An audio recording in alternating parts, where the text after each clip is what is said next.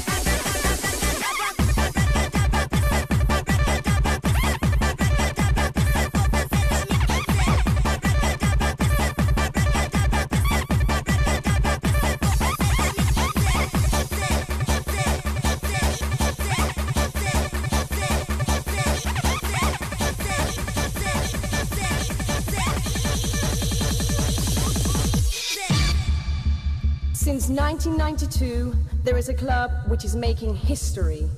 Seven years later, in 1999, it's still kicking.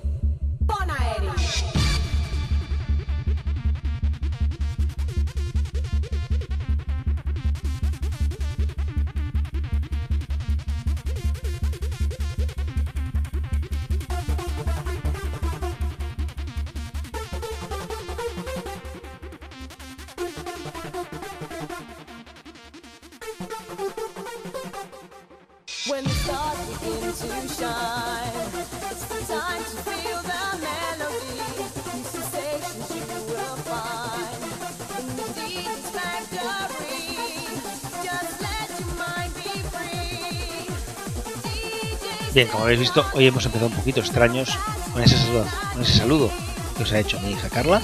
Pero bueno, ya estamos aquí y ya empezamos. Por tanto, estamos ya en un nuevo programa de Flagrant Fall en que obviamente vamos a hablar de eso que a todos nos une, que es el baloncesto. Y vamos a empezar ya directamente con el repaso de la jornada número 8 de la competición de la ACB. La jornada número 8 que ha tenido los siguientes resultados. A ver si los, si los consigo encontrar. En, en, eh, en Badalona hemos tenido que el Divina Seguro Juventud se ha impuesto al Mombus Obrador por 83-79. El Herbalife cayó en casa 77-91 ante el Iberostar.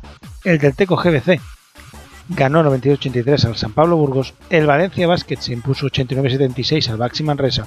El Unicaja se impuso 78-72 al Café Candelas. El Moraván dio entre comillas la sorpresa y se impuso 93 a 73, una gran diferencia. Aquí lo ves Vasconia, que venía de unos cuantos partidos intratables en ACB. El Técnico de Zaragoza se impuso 91-85 al Movistar Estudiantes. El Montaquí Fuenlabrada cayó en casa contra el Real Madrid por 80-95.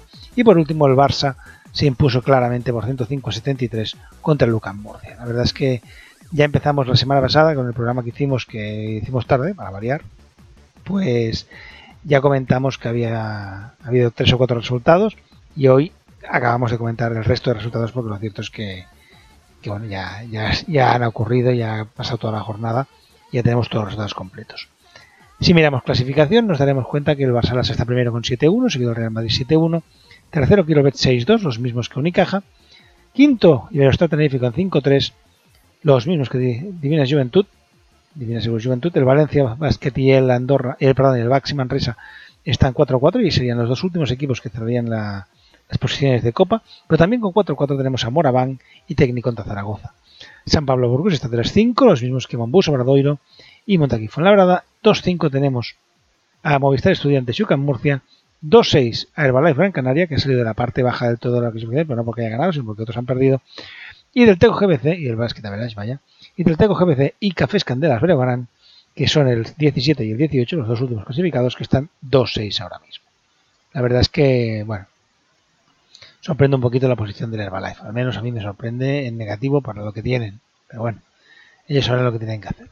Sobre los mejores de la jornada, decir que el máximo anotador fue Corbacho, que enchufó 25 puntos, Jaime Fernández enchufó 24 y la Provitola 22. En rebotes, Bojan Dublevic cogió 13, Alec Brown 10 y Volodymyr Jerum 9. En asistencias, triple empate con 7 entre Jaime Fernández, Pepe Pozas y David Navarro. Y en valoración, el más valorado de esta semana ha sido un inmenso Jaime Fernández, que se fue hasta 35, Bojan Dublevic se fue a unos inmensos 33 y Jaka Blasic se fue a unos inmensos 31. Ahí es nada. La verdad es que unos cuantos jugadores que han hecho muy buenos partidos. De la jornada, comentar cosas. Bueno, comentar que, así a grosso modo, pues tenemos que del partido, por ejemplo, de, del Barça, que se fue a 105-73, pues sorprende un poquito que el mejor de ese partido, sorprende no, porque el tío es muy bueno, pero sorprende que el, mejor haya sido Jack Blasic, que sumó 18 puntos, 8 rebotes, 4 de en ataque, una asistencia y 3 robos. La verdad es que Blasic se, en un equipo que bueno no tenía a, al Singleton porque Pesci decidió hacerlo descansar, pues decidió asumir responsabilidades. Y lo hizo muy bien, cosas como sean. Comentar también que me gustó una cosita, y es que tuvo muchos minutos Roland Smith, 20 minutos en que sumó 10 puntos. No es que tuviera una estadística maravillosa en tiro, porque son pues dos de 4 en tiros de 2 y uno de 4 en triples. Pero la verdad es que me gustó verlo jugar y recuperar balones. Recuperó, creo que un par. Hablo de memoria, pero no me acuerdo. Lo cierto es que, que verle en la pista, bueno, cometió errores, porque cometió muchos errores.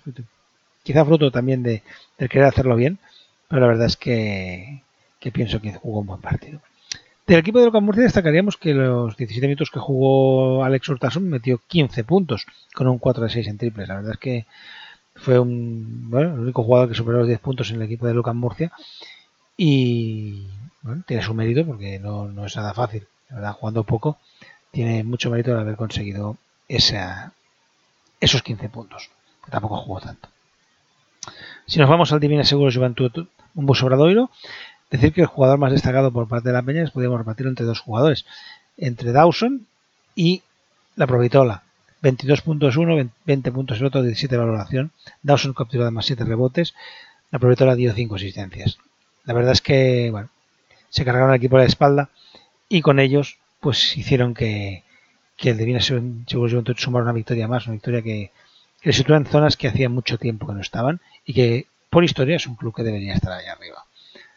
Si miramos el Herbalife en Canaria y Iberostar es 77.91, podemos decir que es un poquito la sorpresa, o al menos para mí. No porque pueda perder el Herbalife contra Gran Canaria, que puede perder incluso en casa, porque los dos equipos son muy buenos equipos, pero sí la diferencia. 77.91, la verdad es que encuentro que es una diferencia importante, muy importante, pero bueno, es lo que hay. Y yo insisto, a mí no me sigue, me sigue sin gustar nada cómo juega Herbalife, que esta vez no tiro tantos triples, 25, tenemos a veces de dos, pero tiene un sistema de juego que a mí no me entusiasma nada. El mejor del partido por parte local de Herbalife, pues podemos decir que fue Euris Baez, que sumó 12 puntos y 8 rebotes para 19 de valoración. Y por parte del, del conjunto de Liberostar, pues el mejor fue sin duda Tima Bromaitis. 20 puntos, 4 rebotes, 2 asistencias y 4 balones robados para 29 de valoración. La verdad es que un gran partido de Tima Bromaitis que, bueno, hizo que su equipo se llevara el derby canario y, y se llevará una victoria muy importante en una cancha que no es fácil, aunque este año, todo se ha dicho, no está jugando nada bien en Herbalife y bueno, pues estoy abajo. En San Sebastián el Delteco se impuso 92-83 al San Pablo Burgos, un San Pablo Burgos que lejos de casa parece que pierde fuelle y en casa es capaz de ganar a cualquiera, o casi igual, bueno, no, a cualquiera, porque se, se merendó en su día al, Vasconia. Del partido, bueno, destacar eh, Alberto Corbacho, esos 25 puntos con un par de rebotes, un par de valores perdidos, pero 24 de valoración. Y después a Beca Bursanache, que parece que vuelve a ser ese jugador que deslumbraba y que es un, auténtico, un gran jugador, que sumó 19 puntos, 6 rebotes, 3 tallos ofensivos y 20 de valoración. Por parte del San Pablo Burgos, el más destacado, pues Goran Huskic, con 10 puntitos, 9 rebotes y 19 de valoración, pero que no fueron suficientes para impedir que el conjunto de San Sebastián se llevara la victoria. El máximo anotador fue por parte del, del Burgos, el San Pablo Burgos fue Deon Thomas, que sumó 17 puntos y 7 rebotes, pero la verdad es que no fueron suficientes para que su equipo consiguiera la victoria. En Valencia, pues ese 89-76 que le da un poquito de respiro a un Valencia que no está del todo fino todavía, y creo que debería llevar más victorias, más que ese 4-4, contra un Máxima Manresa que lleva 4 victorias y 4 derrotas, pero que es un equipo a tener en cuenta. La verdad es que el primer cuarto lo dominó el conjunto manresano, 18-20, pero un gran segundo cuarto del conjunto de Valencia Basket, 32-17 de parcial, hizo que se rompiera el partido. Después, bueno, dos cuartos empatados, 19-19, 20-20, que dejaron la diferencia en eso, en ese 89-76, esos 13 puntos, que los sacaron prácticamente todos en el, en el segundo cuarto. Destacar, bueno, Pavlovic. Pavlovic es una maravilla, 21 puntos, 13 rebotes, 33 de valoración, poco hay que decir. Ayudó a Alberto Abalde con 13 puntos y 16 de valoración. O también Sam Van Rossum, esa maravilla de jugador, que lástima que sea de cristal de Murano, me cago en la puta, porque mira que es bueno, pero se nos rompe cada 2 por 3 y sumo 13 puntitos. Por parte manresana, bueno, el equipo de Manresa tuvo a Ryan Tulson con 13 puntitos y 16 de valoración. Y quizá le faltaron, bueno, aún puntitos de Justin Duerma, que metió 8 puntos, que aún se está recuperando. Y bueno, yo creo que poco a poco irá cogiendo esa forma y será una ayuda muy importante para el conjunto de Manresa. Destacaría de Manresa Alex Renfro, que se fue a 14 puntos, 4 rebotes y 19 de valoración. La verdad es que buen partido de Renfro, que está jugando muy bien, siendo un jugador de esos que si no desea el Supermanager ponerlo, porque suma, suma y suma y el tío es un, jugador interesante. Nos vamos a Málaga, Unicaja, donde recibiría al Café Candelas Breogán. A mí el Café Candelas Breogán, no os engaño, a mí no me disgusta cómo juegan, pero el problema está que les falta coger un poquito el calzo o la medida a, la liga, un poquito lo que pasó a San Pablo Burgos el año pasado. Si no le cogen el, la medida a la, a la, competición, lo van a tener difícil porque es, la hacen es complicada. Pero bueno, 78-72, un partido muy ajustado y que suerte tuvo el Unicaja de tener a un Jaime Fernández que está no inmenso. Lo siguiente, 35 de valoración, 24 puntos, 4 rebotes, 7 asistencias, un robo. Oigan, este señor es una maravilla. Es una maravilla verle jugar. Es una maravilla cómo hace jugar. Y es una maravilla verlo. Fue el mejor de su equipo con mucha diferencia. Fue el mejor del partido con mucha diferencia. Y lo cierto es que nunca se gana por un solo jugador, pero fue parte importante de la victoria eh, el bueno de Jaime Fernández. Perdonad. Por parte del Café Candelas Brogan, bueno, pues destacar los 15 puntos de Svetovic con un 20 de valoración, y no está nada mal, y sobre todo los 16 puntos, 9 rebotes, 26 de valoración de Volodymyr Jerum. Jugador que posiblemente no tenga el nivel suficiente para haberse quedado en el Barça. En el Barça me refiero en el primer equipo, obviamente pero que sí tiene nivel más que suficiente para jugar en ACB y hacerlo muy bien. Y hacerlo en equipos quizá que, que aspiren a algo más que, que los buenos de Café Camiteras Breogán, que no se me ofendan, porque ahora mismo es un equipo que aspira simplemente a salvarse y a lo mejor si la evolución sigue como está, igual Volomir Jerum está, puede estar para un equipo que aspire a alguna cosita más, como meterse en copa o algo por el estilo. Ya veremos cómo evoluciona porque las cosas van como van y después pasa lo que pasa. Pero vaya. Vamos a ir ahora al país de los Pirineos, a Andorra, donde el Moraván se impuso 93-73 al Quirol B Pasconia. Un Quirol B Pasconia que tuvo. Perdón. Que tuvo como jugador más destacado a Boyman con 10 puntos, 7 rebotes y 19 de valoración. Pero es que el problema está que después en valoración solamente hubo un jugador que llegara a 10 de valoración, que fue Darren Hiller con 10 puntitos y 10 de valoración. Después Chabon sí sumó 10 puntos, 16 pero 8 de valoración porque no aportó demasiadas cosas más, hubo bastante fallo. En cambio, por parte del conjunto andorrano, pues destacaríamos, por ejemplo, al bueno de Andrew Albisi, el base francés, que sumó 19 puntos, 6 asistencias, un robo y 25 de valoración, que no está nada mal. 25 de, valoración también hizo Dylan Ellis, que sumó 14 puntos, 7 rebotes, 5 asistencias, un robo. 25 de valoración. Ahí es nada, dos jugadores con encima de 25, cuando en el conjunto de, de Kirolbet solamente hubo dos que superaron los 10. Aparte de ellos, Diagnemo usa se cascó un partidazo con 15 puntos, 9 rebotes y forzó, hizo 6 mates y forzó una falta, 23 de valoración y David Cheline que sumó 11 puntitos y se fue a 10 de valoración. La verdad es que partido muy coral del conjunto andorrano que bueno, se llevó el partido a base de trabajar, trabajar y trabajar, porque la verdad es que fue a base de trabajo. Pero bueno, victoria muy trabajada ante un conjunto que venía ganando todos sus últimos partidos, con el partido que mejor jugaba se lo llevaba de 20. Que se dice pronto, pero es, complicado. Nos vamos ahora al técnico de Zaragoza de Movistar Estudiantes, 91-85, con, bueno, con un Seibutis que se fue 18 puntos, con 10 de 11 en tiros libres, no está nada mal, dos rebotes, una asistencia y 19 de valoración. Con 18 de valoración se quedó Nemancha Radovic, que sumó 14 puntos y 9 rebotes, que no está nada mal, y 18 de valoración. Y Stano Colle, que sumó 19 puntos y 15 de valoración, con 5 rebotes. Por parte estudiantil, bueno, mmm, Jean Clavel sumó 18 puntos, que es el tío que tiene puntos en este equipo, con 4 rebotes, dos de dos asistentes y 16 de valoración. Y Darío Brizuela sumó 15 puntos para 14 de valoración. Habrá que ver cuándo empieza a funcionar bien, bien Gentil. Esperemos que, que, sea pronto, porque es un enorme jugador. Zumbao, pero un enorme jugador. Que esta semana, bueno, sumó 12 puntos, 6 rebotes y se quedó en 10 de valoración. La verdad es que, bueno, 4 7 en tiros de 2, no está nada mal. 4 5 en tiros libres, 0 2 en triples. Poco a poco supongo que Gentil irá, irá cogiendo el aire a la competición y bueno, seguro que nos puede dar muchas alegrías a todos porque yo os digo, es un enorme jugador que le falla la cabeza. Pero bueno, cuando la tiene asentada es un jugador que da gusto verlo jugar, porque es muy bueno, es muy bueno. Lástima es eso, que tiene, tiene menos cerebro que otra cosa, pero calidad la tiene para dar y, regalar. Nos vamos a ir a Fuenlabrada, donde Fuenlabrada cayó en casa 80-95 ante el Real Madrid. Un Real Madrid que, bueno, está en modo martillo pilón y que tuvo a Sergio Llull como máximo anotador con 17 puntos y 16 de valoración. No es más valorado porque Walter Tavares sumó 12 puntos, 8 rebotes y 23 de valoración que se dice muy pronto. Pero la cosa es que hubo hasta 2, 3, 4, 5 jugadores del Madrid por encima de 10 de valoración. Randolph sumó 14 de valoración con 11 puntos y 3 rebotes. Eh, Gustavo Ayón 8 puntos y, y 7 rebotes. Y claro, vas, sumando cosas y, y hacen que sea prácticamente imposible ganarles. Por parte del conjunto del Montaquit, destacar a Marco Popovic que sumó 16 puntos y 15 valoración, que fue el mejor de su equipo.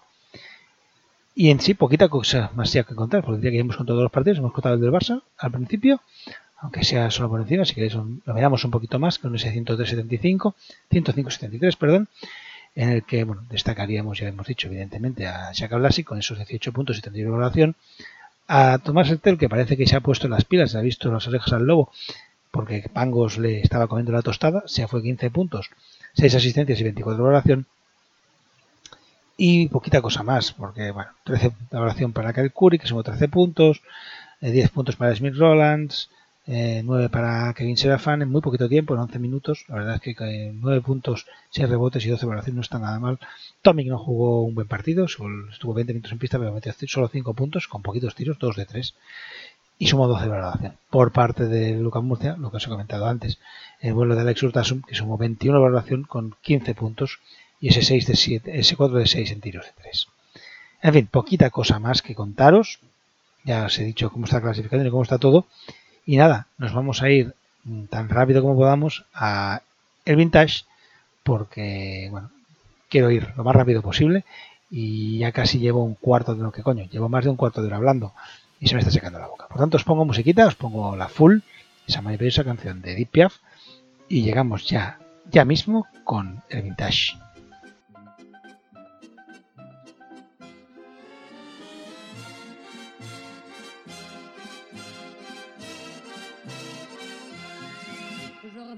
En fête et en délire, suffocant sous le soleil et sous la joie. Et j'entends dans la musique les cris, les rires, qui éclatent et rebondissent autour de moi. Et perdu parmi ces gens qui me bousculent, étourdi, désemparé, je reste là. Quand soudain je me retourne, il se recule, et la foule vient me jeter entre ses bras. Emportés par la foule qui nous traîne, nous entraîne, écrasés l'un contre l'autre, nous ne formons qu'un seul corps. Et le flot sans effort nous pousse enchaîner l'un et l'autre, et nous laisse tous deux épanouis, enivrés et heureux.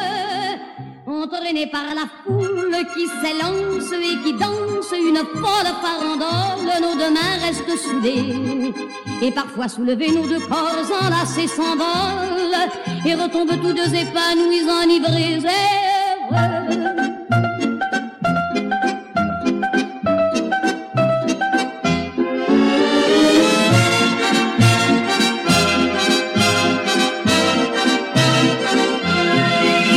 et la joie que l'a poussée par son sourire me transperce et rejaillit au fond de moi. Mais soudain, je pousse un cri parmi les rires quand la foule vient l'arracher d'entre mes bras. Emportés par la foule qui nous traîne, nous entraîne, nous éloigne l'un de l'autre, je lutte et je me débat. Mais le son de ma voix s'étouffe dans le rire des autres, et je crie de douleur, de fureur et de rage, et je pleure. Et traîné par la foule qui s'élance et qui danse une folle farandole, je suis emporté au loin. Et je mes poings maudissant la foule qui me vole, l'homme qu'elle m'avait donné que je n'ai jamais retrouvé.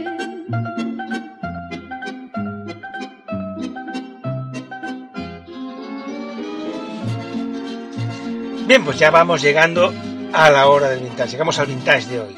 Y lo vamos a hacer con alguien que hizo historia.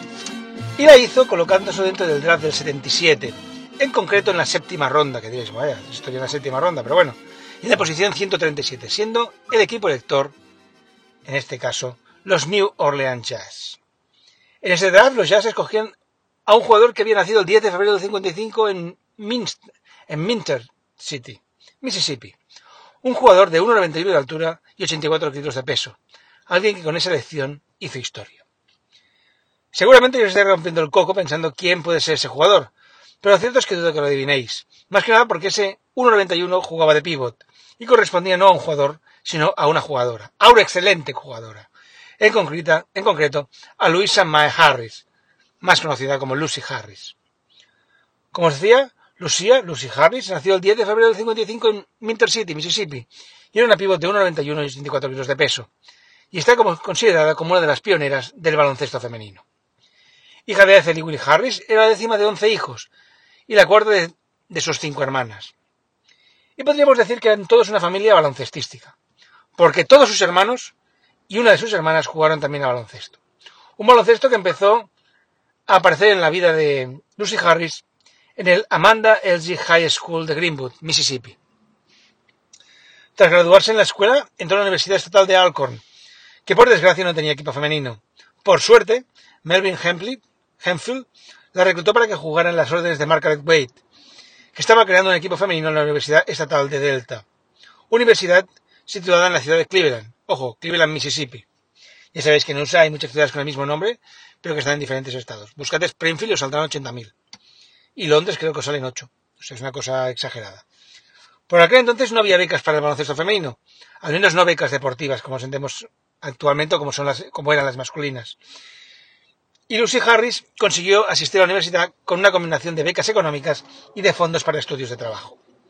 En la primera temporada, Lucy Harris ayudó a que las Lady Statesman consiguieran un récord de 16-2, algo que las llevó al tercer puesto del torneo general y que, las, y que las llevó por eso a no meterse, o que no las permitió meterse dentro del torneo nacional.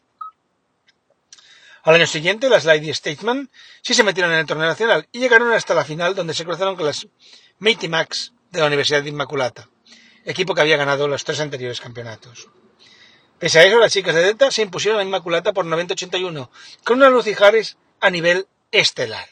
32 puntos y 16 rebotes.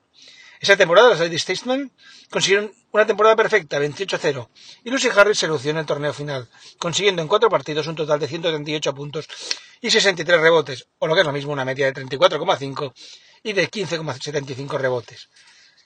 Obviamente fue elegida la MVP del torneo, más faltaría con esos números. En 1975-76 se volvió a cruzar con la Inmaculata en la final. Y de nuevo Lucy Harris fue un ciclón, un tormento. 30 puntos y 18 rebotes. Que sirvieron para imponerse por 69-64. Esa temporada acabaría como máxima anotadora de la competición con 31,2 puntos. Con un partido entre Tennessee, entre Tennessee Tech para enmarcar, en que se disparó hasta una barbaridad, 58 puntos. En su año senior, Delta, State jugó un partido en el mítico Madison Square Garden y Lucy Harris dejó su sueño. 47 puntos. Por tercera temporada consecutiva, las Lady Statesman se plantaban en la final y por tercer año consecutivo se llevaron la victoria. Esta vez ante Louisiana State por 68-55 con Lucy Harris anotando solamente 23 puntos y capturando solamente 23 rebotes. Nótese ese tono irónico en el solamente. Lucy Harris fue de nuevo nombrada MVP y nuevamente fue elegida en el equipo All-American. Tras dejar la universidad dejó un récord de 109 victorias y 6 derrotas y unos números espectaculares, 2.981 puntos y 1.662 rebotes. O lo que viene ser lo mismo, 25,9 de media en puntos y 14,5 de media en rebotes. En el 77 se le concedió el premio On the Sport y ganó la Copa Broderick, un premio que se concede a atletas femeninas destacadas en la universidad.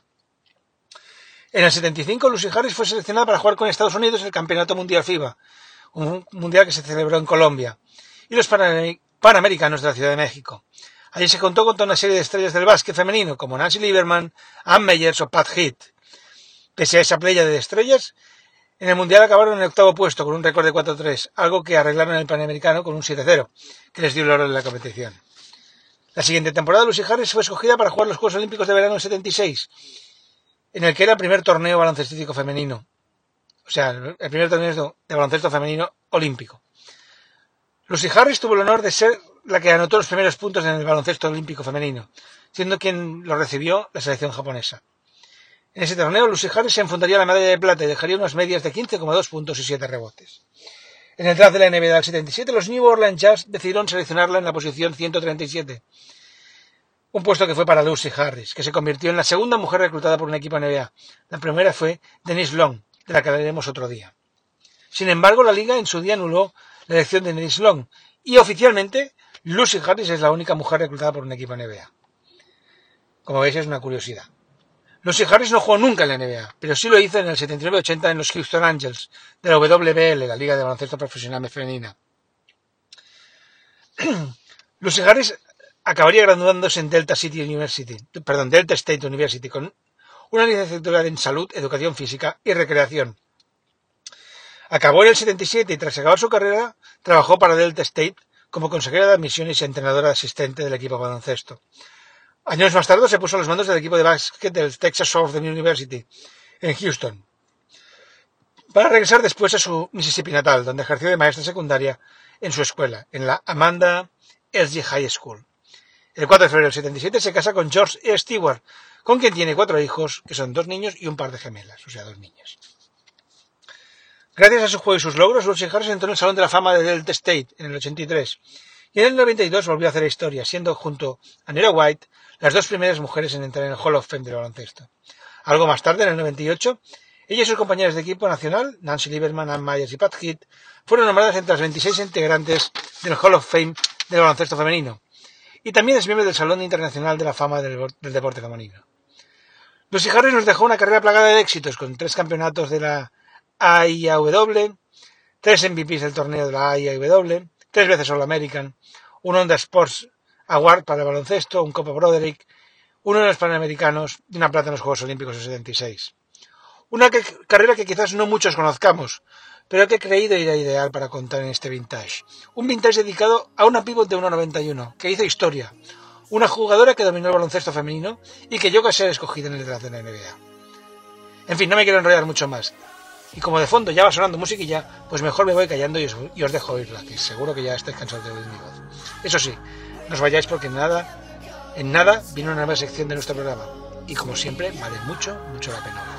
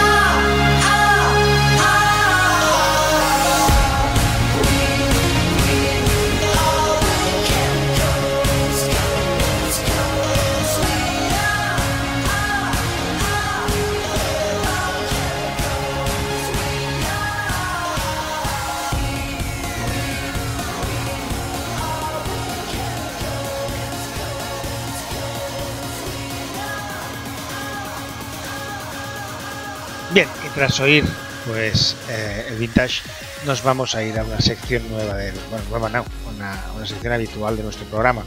Esa sección, obviamente, es la que siempre viene en este momento, y esa es la de Matías Lambers. Un Matías Lambers que esta vez se nos va a ir muy lejos, porque él ya está en Buenos Aires, porque ya está por donde aquí se de la Margata, y lo cierto es que nos habla de ligas a veces muy curiosas. Y se va a ir a una liga de un país que si podéis os recomiendo que visitéis porque yo tengo la suerte de haber estado y eh, simplemente me maravilló. A mí y a mi mujer nos maravilló porque Japón es un país maravilloso. Es muy raro, porque son muy raros, en el buen sentido de la palabra. Son gente muy curiosa y bueno, curiosidades de su forma de vida os puedo contar yo muchas, no lo haré, pero curiosidades de la liga japonesa os las puede contar Matías. Por tanto, os dejo con Matías que nos va a hablar hoy de la liga japonesa en, de Matías Numbers.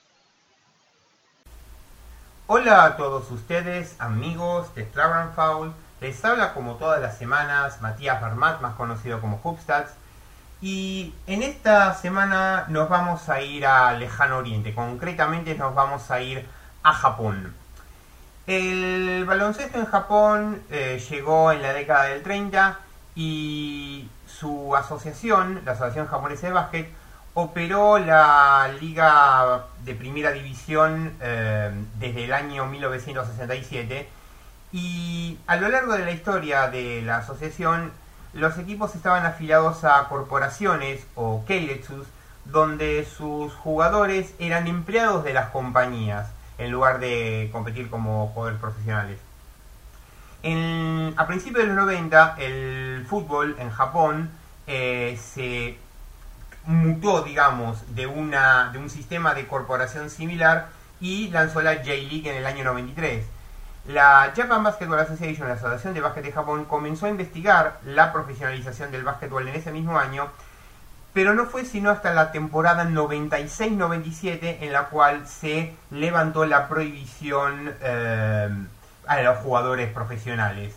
A pesar de eso, la estructura de la nueva nuevamente formada Japan Super League, que como se devino a llamar la primera división eh, a partir de la 96-97, permaneció aún así amateur en naturaleza, con la mayoría de sus equipos permaneciendo bajo control de un sponsor o un dueño eh, corporativo. En la temporada 2005-2006 surge una liga rival llamada la BJ League en, en competición directa con conflicto de intereses con la Asociación de Básquet de Japón. Y lo que tenía la BJ League está basado en un sistema de franquicia americana. eh, en respuesta, la JBA, la Japan Basketball Association, relanzó la Superliga como la Japan Basketball League a partir de la temporada 2007-2008, pero aún así seguía siendo una mezcla de equipos profesionales y corporativos en la competición. La Japan Super League tuvo desde la temporada 96-97 hasta la temporada 99-2000 12 equipos en dos conferencias de 6, a una rueda y media, 16 partidos, playoff a 8, todas las instancias al mejor de 3. 96-97, 97-98 y 98-99 salió campeón el Isuzu Motors y la 99-2000 eh, el equipo de Isuzu pierde la final contra Toshiba. En la 2000-2001 se organizan dos divisiones subordinadas, la primera división Pre-Super League y la segunda división Japan League, donde la Pre-Super League eran eh, durante los tres primeros años 2000, 2001, 2001, 2002 y 2002, 2003, ocho equipos a tres ruedas 21 y los cuatro primeros equipos semifinal y final al mejor de tres. Isuzu se llevaría la final eh, 2 a 1 contra Toyota en la 2000-2001. Eh, Toyota se vengaría de Isuzu 2 a 0 en la 2001-2002 y 2002-2003 Aisin le ganaría a Toyota 2 a 0 en la final. Eh, 2003-2004 8 equipos a 4 ruedas, 28 partidos en donde eh, la semifinal y final mejor de 3 donde Aisin le ganaría a Toshiba 2 a 1. 2004-2005 y 2005-2006 se expande la final al mejor de 5, 8 a cuádruple rueda 28, en donde Toshiba le ganaría en 2004-2005 3 a 2 a Aisin y 2005-2006 Toyota Albark 3 a 1 a SG, 2006-2007 7 a cuádruple rueda 24 y en la final al mejor de 5 Toyota le gana 3 a 0 a Mitsubishi. En la temporada 2007-2008 ya con la Japan Basketball League los 8 equipos eh, pasarían a jugar a 5 ruedas 35 partidos de liga regular y en la temporada 2009-2010 aumentaría a 6 a ruedas 42 partidos de liga regular. Icing se llevaría el gato al agua dos años seguidos, 2007-2008 y 2008-2009. 2007-2008 3 a 2 contra Toyota y 2008-2009 3 a 1 contra Hitachi Sun Rockers. Link Tochigi Break sería el campeón de la 2009-2010 3 a 0 contra Icing y la 2010-2011 el Tsunami impediría la celebración del playoff. 2011-2012 eh, Toyota ganaría eh, 3 a 1 contra Icing y 2012-2013 Icing 3 a 2 contra Toshiba. No, no habría tanto expansión en la temporada 2013-2014 ya con la NBL en donde eh, 12 equipos a 2 ruedas, 54 partidos, playoff a 6, cuartos y semis mejor de 3 y final mejor de 5, en donde Toshiba le gana 3 a 0 a Wakayama. Eh, 2014-2015 se expandería a 13 equipos con los mismos 54 partidos de liga regular y playoff a 8, en donde Icing le ganaría 3 a 1 a Toyota y 2015-2016 12 equipos en zona única, 5 ruedas, 55 partidos do- y con playoff a 8, también un formato 3-3-5 en donde Toshiba le ganaría 3 a 2 a Icing. La BJ League, en cambio, eh, arrancó con 6 equipos en la temporada eh, 2005-2006. La, perdón, la eh, BJ League arrancaría con 6 equipos en la temporada 2005-2006 y todos los 11 años de la liga sufrió en todo momento expansión cada año. 2005-2006, 6 equipos, 40 partidos de liga regular. 2006-2007, 8 eh, a 40 partidos de liga regular. 2007-2008, 10 equipos en dos conferencias de 5, 44 partidos de liga regular. 2008-2009, 12 equipos. 2009-2010, 13. 2010-2011, 16. 2011-2012, 19, 2012-2013, 2013-2014, 21, 2014-2015, 22 y 2015-2016, 24 equipos. Eh, de 2008 a 2009 jugaban las 52 partidos de liga regular y los playoffs expandiéndose a 6, a 8, a 10, a 12 y 2014-2015, 2015-2016 a 16, donde octav- octavos y cuartos de final eh, jugarían al mejor de 3 con la particularidad de que el tercer partido es un mini partido de dos tiempos de 5 a continuación del segundo y la semifinal Final Four a partido único. Eh, Osaka Ebsa eh, se encargaría de ganar los tres, tres títulos consecutivos en las tres primeras ediciones de la BJ League 2005, 2006, 2007 y 2008. Ryukyu ganaría 2008-2009, Hamamatsu dos años seguidos 2009-2010, 2010-2011, eh, eh, 2011-2012 eh, Ryukyu. Eh, recordemos que el título de Hamamatsu de 2010-2011 eh, fue el de liga regular, ya que no se disputaron los playoffs por el tsunami. 2011-2012 Ryukyu, 2012-2013 Yokohama, 2013-2014 nuevamente Ryukyu, 2014-2015 Hamamatsu y 2015-2016 Ryukyu.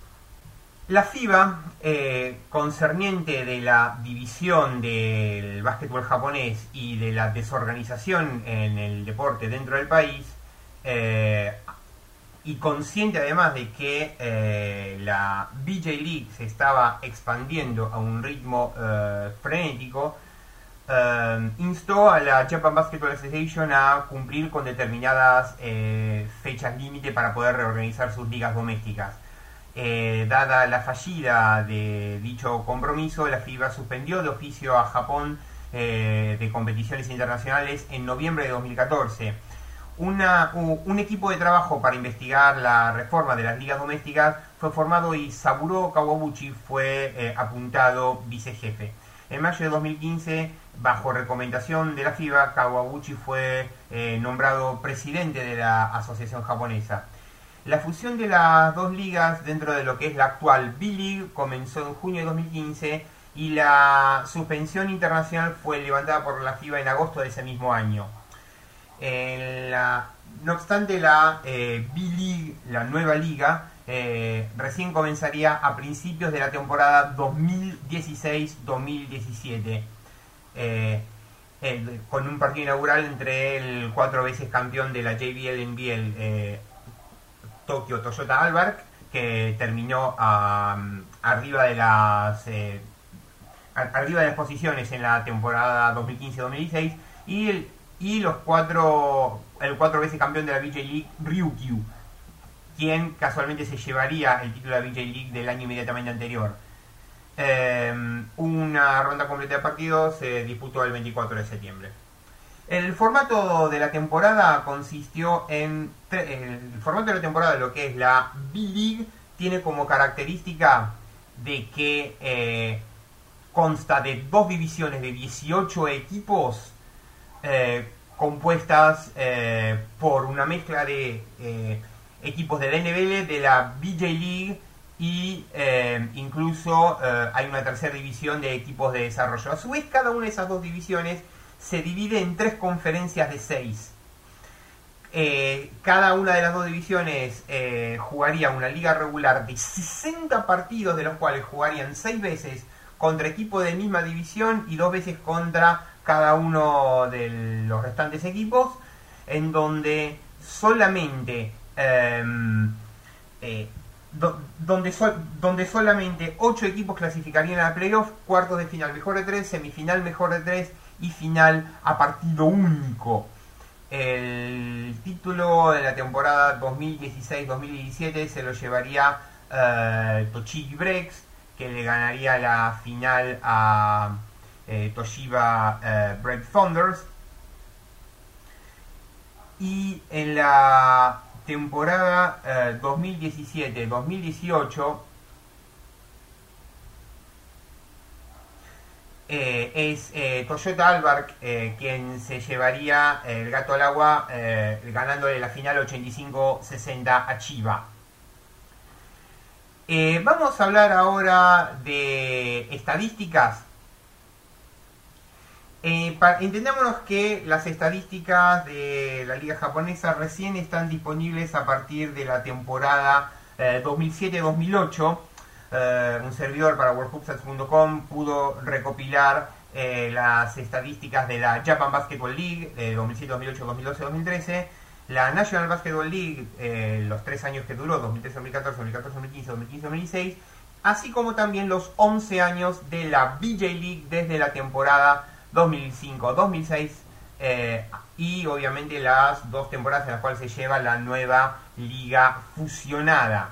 En el apartado de puntos, primero Michael Parker con 10.937.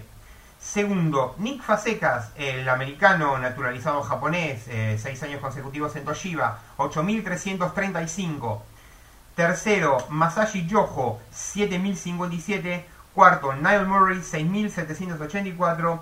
Quinto, Yu Okada, 6.496. Sexto, Wendell White, 6.478. Séptimo, John Humphrey, 6.403. Octavo, Yoshi Takeuchi, 6.131. Noveno, Takuya Kawamura, 5.959. Y décimo, eh, Kosuke Takeuchi con 5.714. En rebotes, Michael Parker 5.424, segundo Yoji Takeuchi 4.395, tercero Jeff Newton 4.283, cuarto Chris Holm 4.164 y quinto Nick Fasecas 4.109. El top 5 de partidos, Kimitake Sato 588, Masashi Yoho 572, Michael Parker 559, Taishiro Shimizu 558 y Yu Okada 550.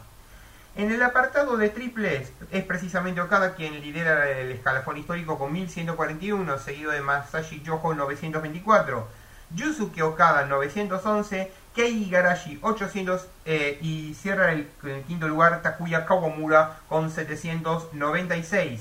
En el apartado asistencias, eh, Taishiro Jimizu 1745, segundo Kei Igarashi 1729, tercero Ryota Sakurai 1667, cuarto Yuta Tabuse, el primer japonés en la historia de la NBA con 1642 y quinto Narito Namisato 1633, cierran los históricos en asistencias.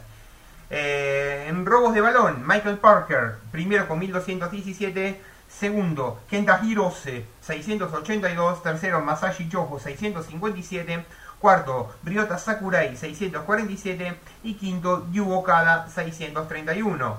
En tapones, Michael Parker 836, Jeff Newton 651, tercero Gerald Davis 640 y cuarto Lawrence Blackledge con 623 cierran los históricos en tapones. Y en minutos tenemos a Michael Parker con 18.836, Masashi Yoho 16.064, Taishiro Shimizu 15.327 y eh, tenemos a Yoji Takeuchi con 15.133. Bueno, hasta aquí el resumen de la liga japonesa. Espero que les hayan gustado. Soy Matías Barmat, eh, más conocido como Hubstats. Me pueden seguir eh, por el hashtag Matías Numbers, eh, Twitter arroba Hubstats y arroba WorldHubstats en la página web www.worldhubstats.com. Será hasta la próxima.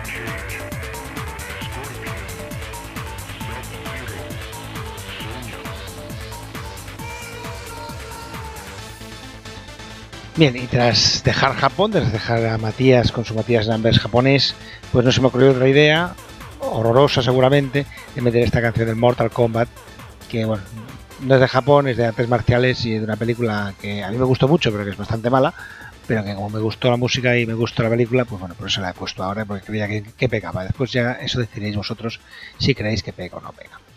Bien, tras Matías, como siempre, pues ahora tendría que venir seguramente Oscar, Oscar ha venido antes que Matías, pero Oscar esta semana tampoco puede estar con nosotros, por desgracia.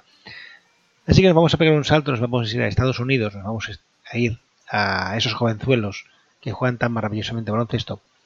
Y allí tenemos a nuestra persona que más sabe. No es que esté allí, lo tenemos en Madrid, en Vallecas, si no he errado. Pero el bueno de Zaid pues nos va a contar muchas y muchas cosas sobre la Liga Universitaria Americana, sobre la, la, la NCAA. Para nosotros no existe la NCAA, existe la NZA con Z de Zaid. Y es lo que toca ahora, oír la NZA con Z de Zaid.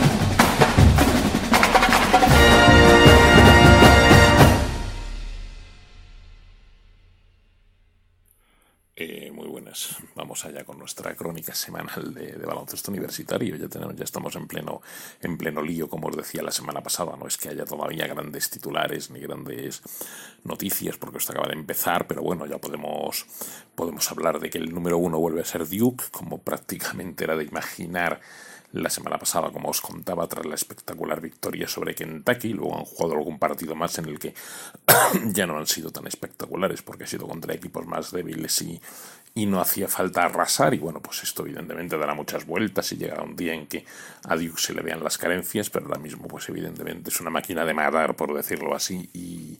Y bueno, pues hay pocas dudas de que ahora mismo son el, mejor equipo o el que mejores pronunciamientos tiene. El número uno vuelve a ser Duke y bueno, pues han pasado cositas, han pasado, ha habido alguna sorpresa y yo creo que hay que destacar, destacar sobre todo la derrota de West Virginia. West Virginia West Virginia, evidentemente, tiene que hacer una transición. West Virginia viene, lleva unos años extraordinarios de la mano de Bob Huggins y su, y su presión en toda la pista, su, su, presbi, su su, su, su presión en, todo, en, en, toda la cancha. Y eso venía sobre todo de la mano de jugadores como, como Darren Phillip hasta hace dos años, de de Dexter Miles y sobre todo de Jevon Carter, que ha sido el alma de este equipo durante los últimos cuatro años. Evidentemente estos jugadores ya no están y, las transiciones nunca son fáciles en baloncesto universitario.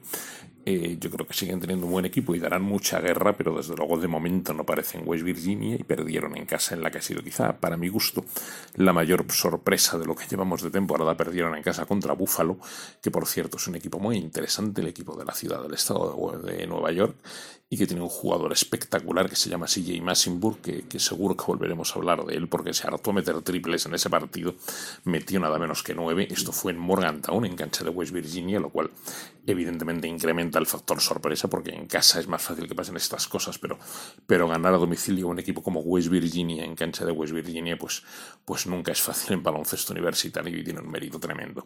Esta ha sido, como digo, quizá la mayor sorpresa y luego fuera de, fuera de esto yo creo que los mejores partidos que hemos tenido, sobre todo estos últimos días, han sido los de los, lo que llaman los Gravity Games. Esto viene a pues igual que luego en otro momento de la temporada hay una especie de desafío entre la Big, entre la Big Ten y la ACC, entre entre la Southeastern y la Big 12, es decir, desafíos entre grandes conferencias que cruzan enfrentamientos, pues esto vendría a ser algo parecido, solo que entre la Big Ten y la Big East. Dos conferencias teóricamente un poco venidas a menos en los últimos tiempos, pero que han cruzado sus caminos. Y bueno, yo al menos en los tres partidos que he visto, que quizá han sido los tres mejores por calidad de los, de los rivales de la conferencia, la verdad es que la Big Ten ha sido muy superior a la East, algo que por ejemplo el año pasado habría sido impensable. En los tres partidos que yo he visto, los tres equipos de la Big Ten han ganado de una forma clara y en, y en algún caso incluso sorprendente.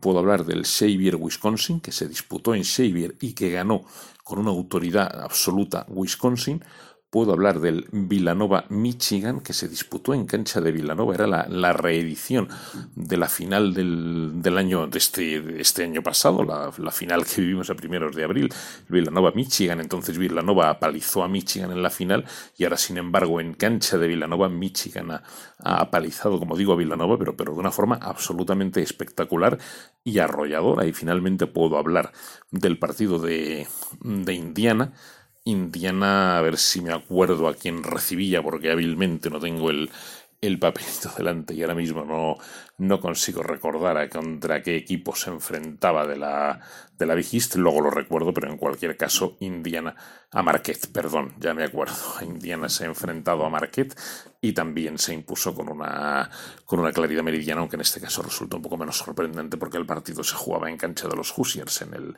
en el Assembly Hall de Bloomington, Indiana, un escenario absolutamente espectacular y, y un sitio donde merece muchísimo la pena ver los partidos por el ambiente que, que se crea. Y ahora vamos por partes con cada uno de estos partidos. Os decía que, que Wisconsin ganó en cancha de Xavier con una tremenda autoridad, haciendo un baloncesto maravilloso, con muchísimo movimiento de balón, eh, como siempre en Wisconsin, mucha paciencia, pero un movimiento de balón de mucha calidad. Evidentemente, Xavier tiene que hacer una transición difícil porque ha perdido a Trevon Bluyett y a Makura y a y a, y a algún otro, a Omara, algún, algún otro jugador importante, pero sobre todo a Bluyett y a Makura.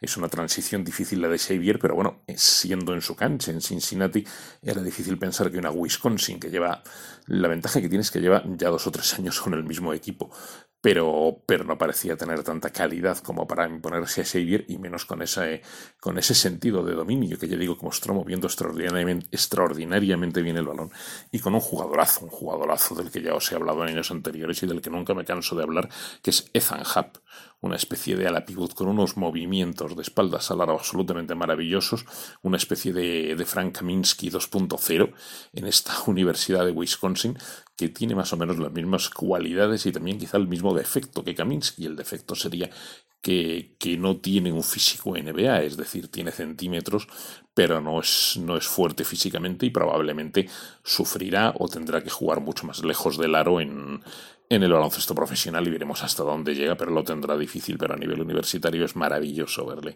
Ya digo, tiene una calidad tremenda de movimientos de espaldas al aro, tiene una calidad tremenda de movimientos también para atacar el aro de fuera adentro, tiene buena mano y tiene un sentido de equipo tremendo y pasa que da gloria verlo. Es un jugador que en el partido anterior a este se marcó ya un triple doble, que hace estadísticas en todos los departamentos del juego y bueno, para mi candidato claro, jugador del año Stefan Hub, que ya es senior y veremos a ver qué le depara el, qué le depara el futuro. Os hablaba de este partido, Wisconsin Xavier, y os hablaba también de de la gran cita realmente de estos Gavit Games, que era la visita de, Mila, de Michigan a cancha de Villanova, la reedición de la final de estos, de estos últimos meses, y ya os contaba, ya os he dicho que Michigan apalizó a Villanova, pero cuando digo apalizo, es apalizo, es decir, hubo momentos en los que llegó a tener prácticamente 30 puntos de ventaja la, la, Universidad de Michigan. Fue una cosa absolutamente alucinante. En este caso es más difícil personalizar porque se puede hablar de muchos jugadores de la dirección de Xavier Simpson, que es un base, un base que no tiene tiro exterior y bien que lo sufre, y un base que en, que en marzo estuvo un poco errático, pero que ve muy bien el juego y pasa muy bien el balón y penetra muy bien a canasta. Se puede hablar de los tiros de pool o de, o de, o de Livers, se puede hablar de la labor interior de Teski, se puede hablar de un chico que se llama Ignas Brasaitis, si no recuerdo mal, porque hoy lo estoy haciendo a pelo sin ningún papel delante. Ignas Brasaitis podría pensar que es lituano o letón, pero es canadiense, evidentemente. Sus antepasados serán de, serán de esa parte del mundo, pero de momento que yo sepa es canadiense. Ya investigaremos a ver de dónde procede ese apellido y de dónde procede ese nombre. Y que tiene una pintaza también tremenda, un recién llegado a Michigan, que desde luego va a dar muchas, muchas noches de gloria a estos, perdón, a estos Wolverines y, bueno, Teski por el, por el centro, un equipo que siempre apetece ver, que siempre divierte, el equipo de John Bailey, el equipo de los Wolverine de Michigan, y que bueno, que siempre irá de menos a más y seguro que acaba muy bien la temporada. Y que hizo un baloncesto, ya digo, maravilloso en cancha de una Villanova, que tiene una transición muy difícil, porque no hay que olvidar que sus cuatro mejores jugadores del equipo que se proclamó campeón hace, hace siete meses han desaparecido de la universidad, están en NBA todos ellos, Dante Di Vincenzo, Jalen Brunson, eh, Michael Bridges y, y Omari Spellman, todos ellos están en NBA evidentemente.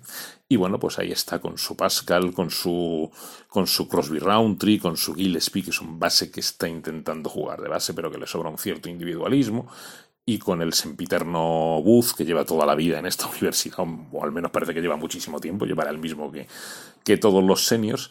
Evidentemente la transición de Villanova es difícil, ya dijimos en su momento que para mí sigue siendo favorita en la Big East, pero, pero se le ven las costuras, aunque seguro que, como siempre, de la mano de ese extraordinario entrenador que es, entrenador que es Jay Wright, irán, irán mejorando.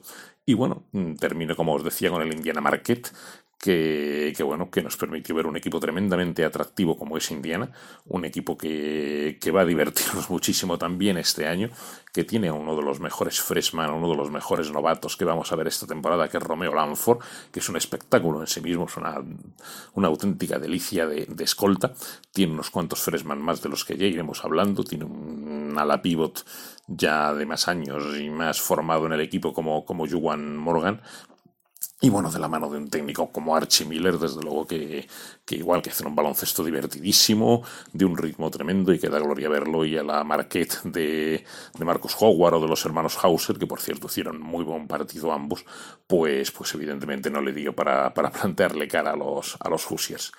Básicamente esto sería lo más que os querría comentar esta semana. Bueno, y un último partido, que bueno, esto lo estoy diciendo el viernes y este partido del que os hablo se ha jugado en la madrugada del, del jueves, que fue el Syracuse Connecticut. Un torneito de estos de semifinales y final en el Madison Square Garden. Eh, de un lado se enfrentaban Syracuse y Connecticut, del otro Oregon y Iowa.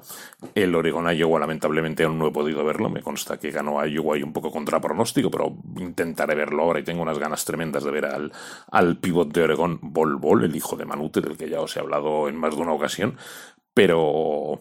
Pero el Syracuse Connecticut sí he podido verlo y si podéis verlo vosotros también porque me pareció un partidazo dentro de que los árbitros se extralimitaron, pitaron más faltas casi que jugadas y provocaron, forzaron o, o causaron muchísimos tiros libres pero fue un partido aún así realmente divertido y que quizá un poco contra pronóstico se lo llevaron los Huskies, se lo llevó Connecticut. Connecticut este año es un equipo tremendamente dinámico porque es el nuevo, su nuevo entrenador, sabéis que cesaron a Kevin Oli y su nuevo entrenador es, es Dan Harley, el hermano de Bobby Harley, el exentrenador de, de la Universidad de Rhode Island todos estos años, que tan buenas temporadas ha hecho con Rhode Island. Y bueno, es un tipo que contagia una energía positiva a sus jugadores, ya lo hacía así en Rhode Island y, y así va a ser también en Connecticut. Los equipos de, de, Dan Harley tienen, tienen un ritmo tremendo y una intensidad absolutamente espectacular. Y bueno, la verdad es que, que con un ritmo altísimo, pues hicieron sufrir mucho a Syracuse y al final, aunque, aunque mis Orange plantaron cara, al final al final Connecticut se llevó el partido con un base que, el único defecto que tiene es que lleva tres temporadas en Connecticut y ha estado casi siempre lesionado del hombro, que se llama Alteric Gilbert, pero que a mí me parece un jugador fantástico y con Jalen Adams, que también es otro muy buen jugador. Un equipo interesante esta de Connecticut que, que partía un poquito de tapado en la, en la American en su conferencia y vamos a ver si no, si no acabamos hablando mucho de, mucho de ellos. Y bueno, pues en el, ya digo, en el Oregon Iowa no lo he visto, me parece que ganó a Iowa porque he visto que para mañana está anunciado el Syracuse Oregon, pero pero intentaré verlo cuanto antes, pero bueno, eso ya, si hay algo que contar, os lo contaré la semana que viene. Por hoy ya no os cuento más cosas, que ya está bien. Y eso, aquí, aquí seguiremos hablando, por supuesto, de baloncesto universitario. Un saludo a todos.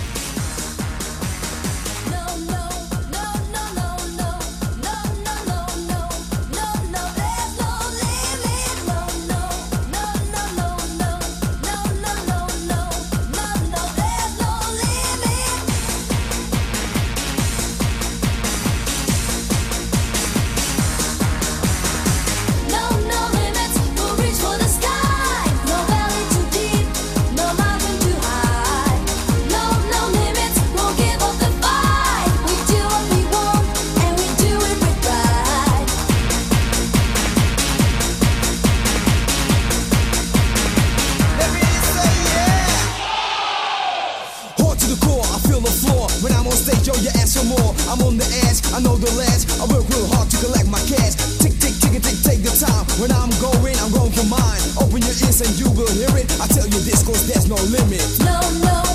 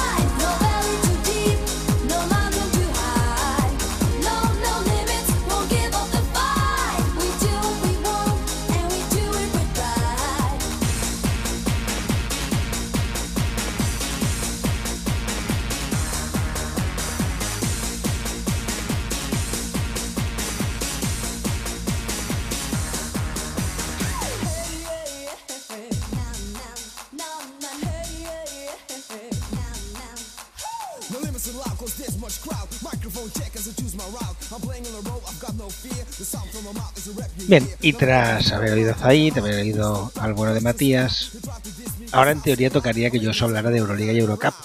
Pero hoy tenemos una sorpresa, una sorpresa que a mí me apetece mucho daros, y es que recuperamos una sección un poco antigua, pero que es una sección que os da voz a vosotros, a los que nos oís. Esa sección es el Así veo a mi equipo, una sección en que vosotros habláis de vuestro equipo y nos contáis cómo veis la temporada de vuestro equipo, cómo veis el juego de vuestro equipo y todas estas cosas que se dicen siempre. Para ello, para este Así veo mi equipo, esta semana, en este capítulo, nos hemos ido a, a Canarias. Y en Canarias encontramos a Rafael Santana, que según su descripción en Twitter, lo pone él, no lo digo yo, es amante del placer y del deporte, del buen cine, del sushi y de la buena compañía. Un viaje de mil leguas comienza con un solo paso. Y la verdad es que ha dado unos cuantos, no nos engañemos. Es colaborador en, en 7.7 Radio y lo cierto es que tiene también un blog que se llama el rincón del granca.blogspot.com.es aunque según él mismo lo tiene un pelín abandonado últimamente, pero bueno, las cosas como son, tenerlo lo tiene.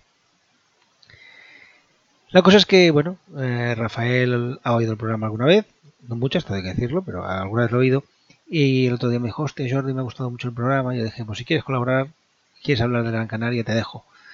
Y ya veis, me costó muchísimo convencerlo porque nos ha hecho un auténtico discurso sobre cómo ve él al, al Gran Canaria. Pero en vez de contaros yo todas estas cosas, mejor que sea él mismo, que sea el bueno de Rafa, el que os cuente cómo, cómo hacerlo. Podéis seguirlo en Twitter si queréis, en arroba rafa-santana-85 lo digo por si alguien le interesa seguirlo, os digo seguro que vale la pena.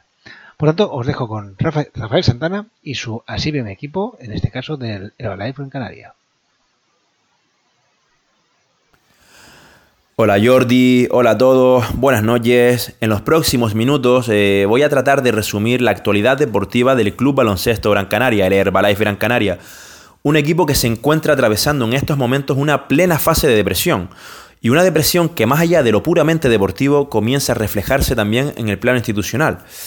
Pero bueno, como dije en un principio, voy a tratar de resumir únicamente la actualidad deportiva y quizás ya en, en otro momento podamos eh, hacer un poquito de hincapié en ese plano institucional que siempre, siempre, siempre, por ser el Gran Canaria un equipo que depende del Cabildo, está bastante politizada.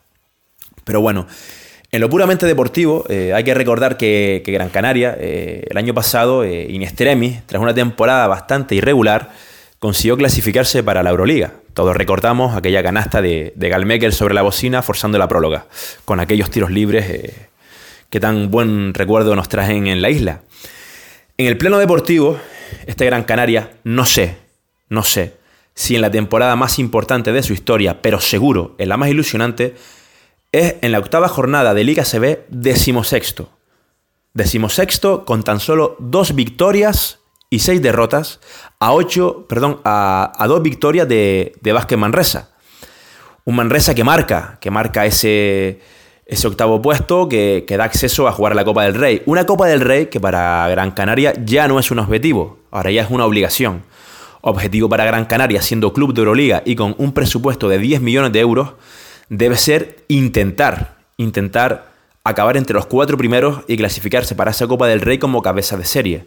Pero la simple clasificación para la Copa del Rey, para un club como Gran Canaria, en estos momentos nunca puede ser un objetivo, tiene que darse por hecho. Y sería un absoluto fracaso estar fuera de esa Copa del Rey. Dicho esto, repito, Gran Canaria es decimosexto, dos victorias, seis derrotas, con la segunda peor defensa de la liga. La segunda peor defensa de la liga, hay que decir eh, que es el quinto mejor ataque, pero esa segunda mejor defensa pocas opciones te da. Y luego en Euroliga, en la máxima competición continental, el equipo ha dado una de cal y otra de arena. El, equipo en casa se ha mostrado bastante fuerte, ha ganado a Barcelona en un partido muy competido y luego ha, eh, ha competido también muy bien ante CSK de Moscú y ante, y ante EFES el, el viernes pasado. Eh, por contra, ante Kimki en Rusia, ante Panathinaikos en Grecia y la primera jornada ante Fenerbahce en Turquía, el equipo no compitió ni bien ni mal. Sencillamente no compitió. Fueron barridos y, no hubo más. En esta posición se encuentra Gran Canaria ahora mismo, con esa cal y otra de arena. eh, con una victoria y cinco derrotas en, en Euroliga. Eh, hay que decir que en Euroliga realmente eh, la octava posición en estos momentos la marca el Bayern de Múnich con tan solo dos victorias más que Gran Canaria. Y un Gran Canaria que si hoy, si hoy ganase a Maccabi, eh, se colocaría por encima de Maccabi, por encima del Kinky, empataría con Basconia, estaría también por encima de Darusafaka y la Podorica. Así que bueno, eh, realmente eh, lo puramente deportivo, lo, lo que es el, el resultadismo puro y duro, no es tampoco tan malo. Sin embargo, la afición está bastante crispada. El último fin de semana ante Canarias pasó algo inaudito, algo que yo en los más de 25 años que llevo yendo a ver a Gran Canaria no había visto jamás, que era que se silbase a, un entrenador antes de comenzar el partido. Eh, y por supuesto, al final del partido se pitó también a, a ese entrenador. Aunque la afición comienza a hacer una distinción entre, entre lo que es el, el entrenador, el cuerpo técnico, y lo que es el equipo, ya que el equipo sí se le aplaude. Y todo esto, todo esto va desde, desde la pretemporada, ¿no? Y quizás desde un poquito más atrás. Hay que recordar que Salva Maldonado, eh, quien ya fuera entrenador de Gran Canaria hace muchos años, salió del club buscando una mejora deportiva. Él consideró en ese momento que el Club Baloncesto Gran Canaria no podía seguir creciendo y que él, pues, que quería seguir creciendo como entrenador y, bueno, y decidió salir de Gran Canaria en aquel entonces a, a.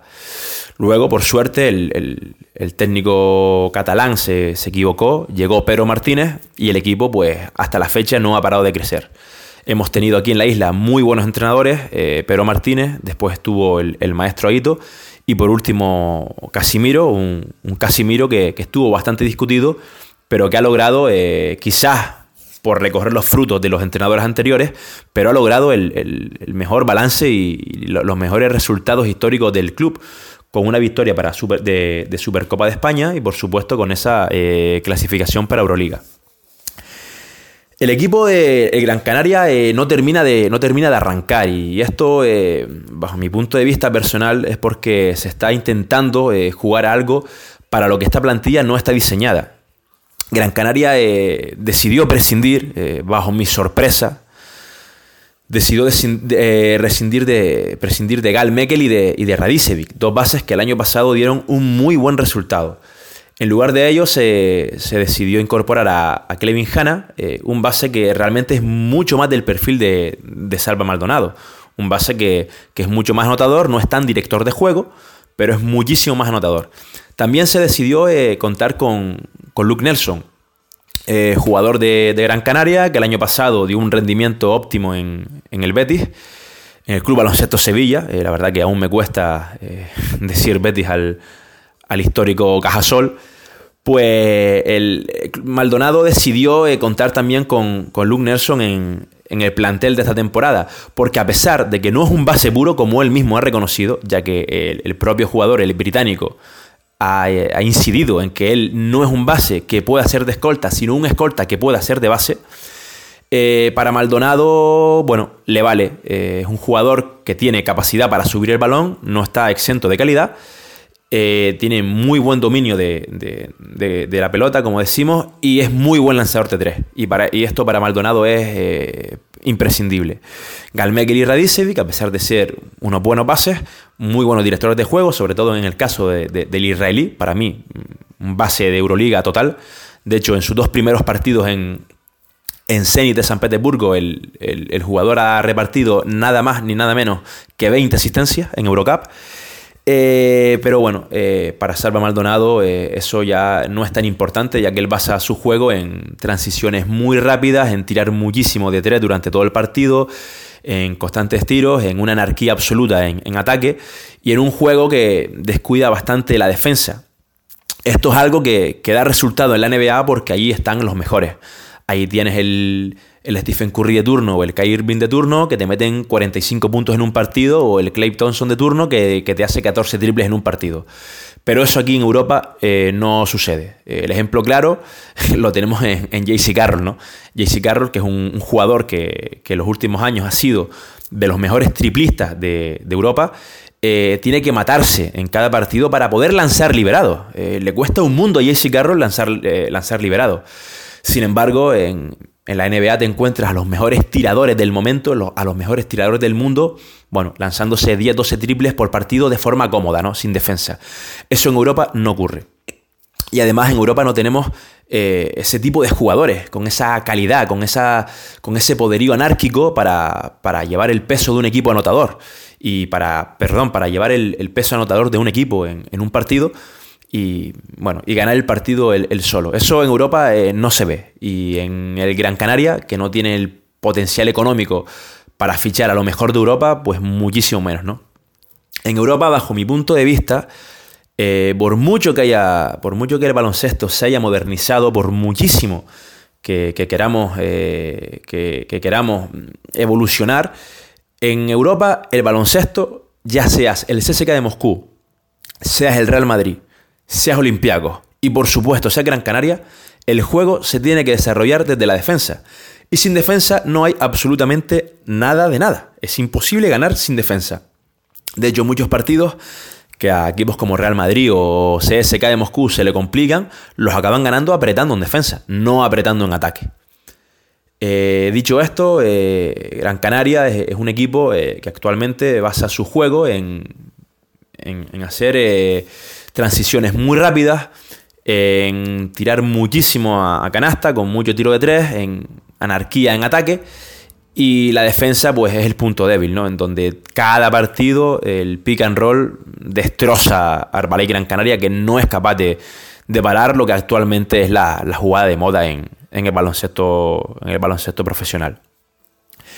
Gran Canaria, eh, bajo mi punto de vista, eh, que está reaccionando eh, tanto por parte de los aficionados como el propio club, el entrenador, incluso Salva Maldonado, están reaccionando buscando nuevos jugadores. Eh, hay que recordar, ahora hablaremos de ello, que el Gran Canaria esta misma semana ha vuelto a incorporar a, un Radicevic del, de- del que se prescindió en verano. Eh, el Gran Canaria quiere solventar estos problemas trayendo nuevos jugadores. Es cierto que para el juego que quiere desarrollar Salva Maldonado, eh, la plantilla está bastante limitada. Porque mm, tiene jugadores exteriores eh, que son realmente buenos, tiene muy buena calidad de jugadores. Straberry, Evans, Oriol Paulí, Xavi Rabaseda. Son muy buenos jugadores, son muy buenos defensores, son jugadores muy intensos, son jugadores de muchísima calidad, pero no son grandes tiradores. Y esto para el juego de Maldonado es un lastre. Salva Maldonado, todos lo conocemos, eh, independientemente la, pla- la plantilla que tenga, ya esté en Juventud de Badalona, esté en Estudiantes, esté en Gran Canaria o esté mañana en el Melilla de la Liga LEP, va a desarrollar el mismo juego. Y el juego que requiere Maldonado eh, precisa quizás de un estilo de jugadores, de, pivots eh, muy atléticos, eh, con mucha capacidad para salir al flash y recuperar, para correr en transición el, contraataque. Y bueno, quizás de los pivots que, tiene Gran Canaria, el único que se ajusta a ese perfil es un Luke Fisher, que hay que reconocer que aún está bastante verde. Pasekni, eh, que es bastante ligero a pesar de su altura, también se ha conseguido acoplar eh, de forma aceptable al juego de Maldonado. Sin embargo, Balvin, que hay que recordar que el año pasado fue segundo mejor center de, Euro- de Eurocup y creo recordar décimo mejor eh, reboteador de ACB y de los máximos reboteadores también de Eurocup, eh, en este juego no encaja. Directamente no encaja. Al mismo tiempo que Oriol Paulí, imprescindible para Ascariolo, imprescindible para Casimiro, que el año pasado fue quizás eh, de lo mejor del Club Baloncesto Gran Canaria al, al finalizar la temporada, tampoco cuenta con, para, para Luis Casi- para, perdón, para Salva Maldonado, ya que eh, entre sus múltiples virtudes, porque son múltiples las virtudes de Oriol Paulí, un jugador que a mí me encanta, bajo mi punto de vista, el jugador con más calidad de esta plantilla, eh, no tiene entre sus virtudes eh, un buen tiro. Eh, no es un buen tirador, ni de tres, ni tampoco de, media distancia. Y por lo tanto está siendo el principal sacrificado en, los esquemas de Salva Maldonado. Pero al final, Jordi, estos son resultados. Si al final Salva Maldonado juega de una forma que no le gusta a nadie, pero gana, todo va bien. Esto al final es así. Es deporte profesional y en el deporte profesional lo que manda son única y exclusivamente los resultados.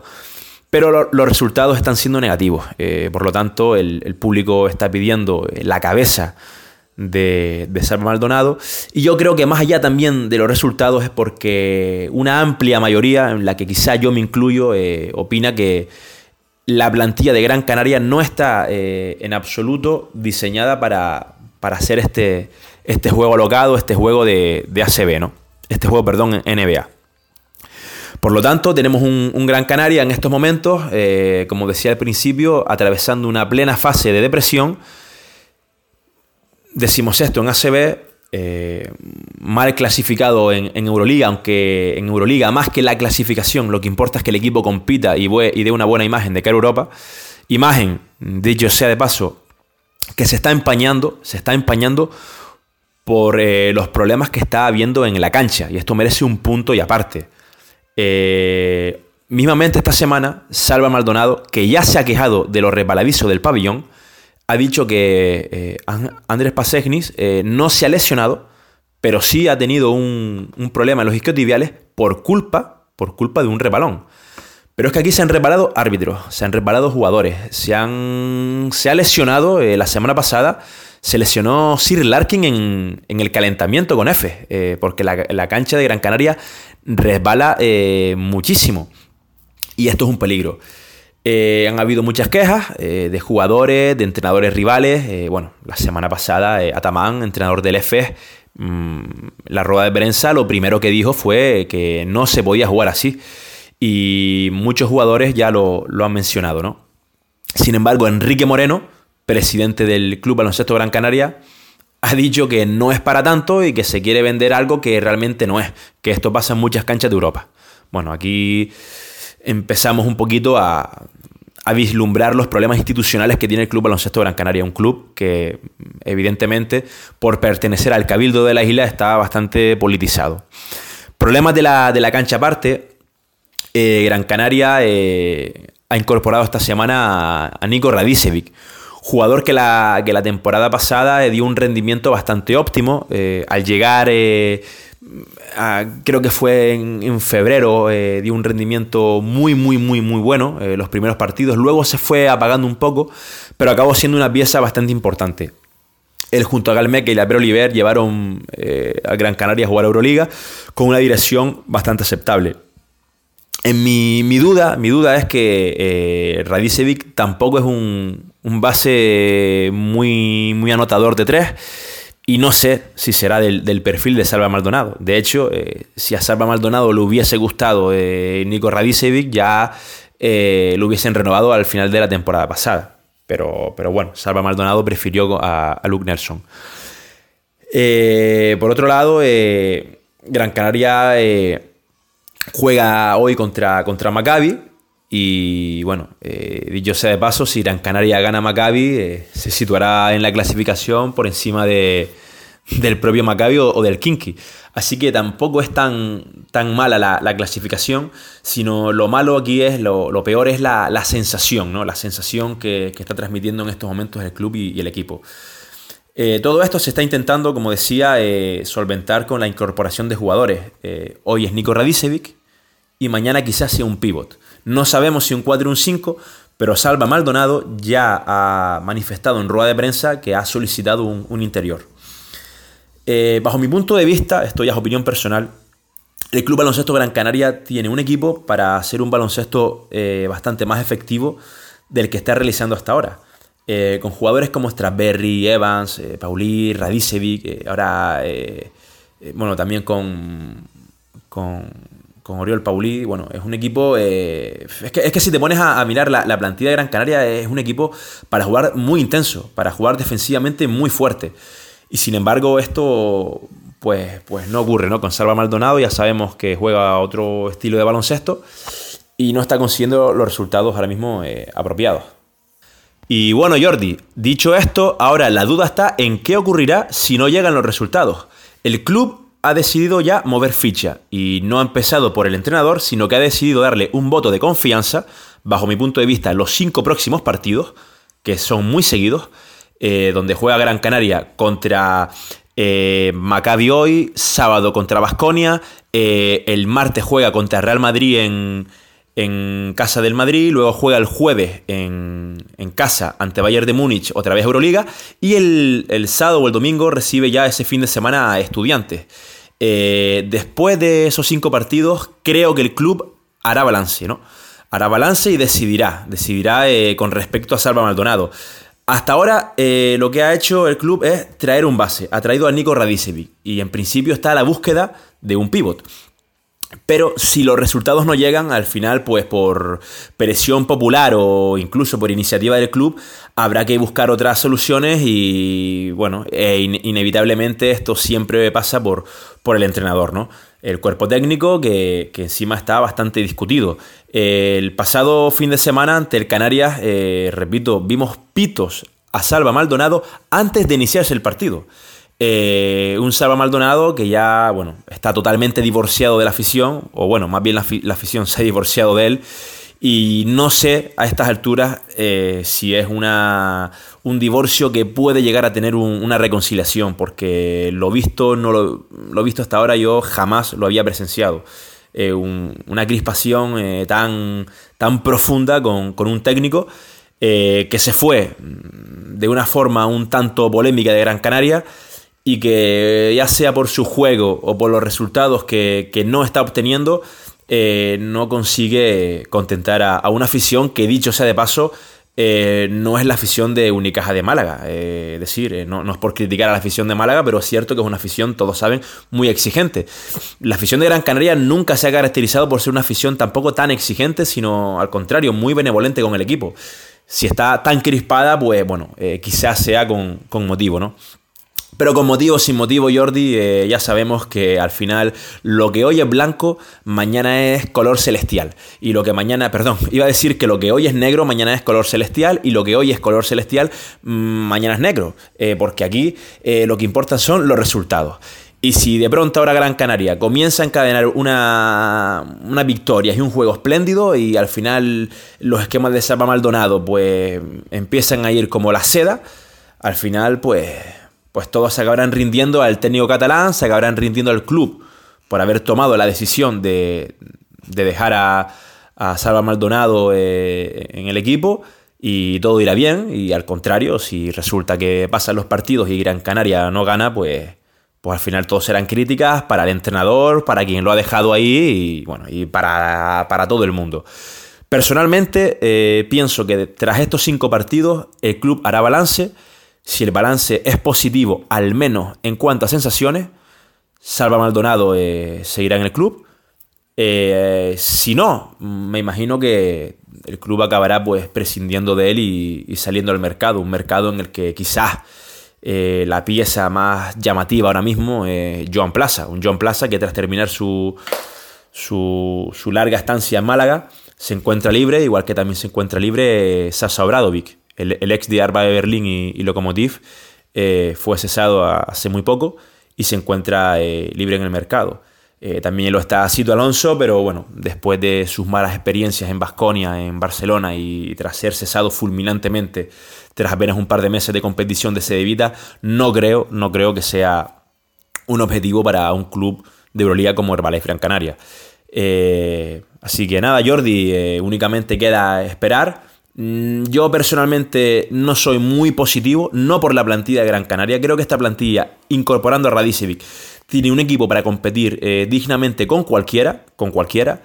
Pero pienso que este juego tan, tan digamos, alocado, de correcalle, de coger rebote y es una transición de 5 segundos y tira canasta, descuidando la defensa, al Gran Canaria concretamente no le viene bien. A lo mejor a otro equipo, con mejores tiradores, con, con unos pivos más atléticos, a lo mejor, a lo mejor le viene bien, pero a Gran Canaria personalmente creo que no. Pero bueno, eh, aquí te digo, eh, las opiniones, eh, las sensaciones, aquí nada vale, Jordi. Aquí lo que importa siempre son los resultados. Así que bueno, en la próxima ocasión que hablemos, posiblemente estaremos hablando de, de algo un poquito más, más profundo, ¿no? De una institución de Salva Maldonado o de una continuidad que se alargará hasta final de temporada. Yo creo que en estos partidos eh, se decidirá. Porque creo que si Gran Canaria mejora eh, estos encuentros, mm, ya Maldonado va a tener crédito para bastante tiempo. No creo que ahora Maldonado consiga unos buenos partidos, eh, gane ahora eh, hoy a Maccabi, el sábado a Basconia, luego plante cara al Madrid y venza en casa ante Bayern de Múnich y Estudiantes, y después porque encadena otra raya mala de resultados, eh, vaya a ser cesado. Sinceramente pienso que si Maldonado eh, pasa, digamos, esta prueba de fuego que tiene, se le fillará un pivot y se le dejará pues hasta final de temporada o al menos eh, tendrá crédito durante unos cuantos meses más. Si Gran Canaria hoy pierde contra Maccabi en casa, cuidado, eh. cuidado porque la cabeza de Salva Maldonado eh, puede peligrar. Y honestamente, por lo que conozco a Salva Maldonado, por, por las de prensa que le escucho, eh, dudo mucho que sea un técnico que, digamos, se vaya a marcar un Prioni y vaya a dimitir. Creo que el club será quien, quien lo cese si es que llega el caso. Así que nada, eh, Jordi y a todos los, los oyentes que se acercan a, a escuchar este programa, un saludo muy cordial y buenas noches. Bien, como veis, una opinión larga y extensa del bueno de, Rafa. Un Rafa que, bueno, no pierde oportunidad, todo se ha dicho.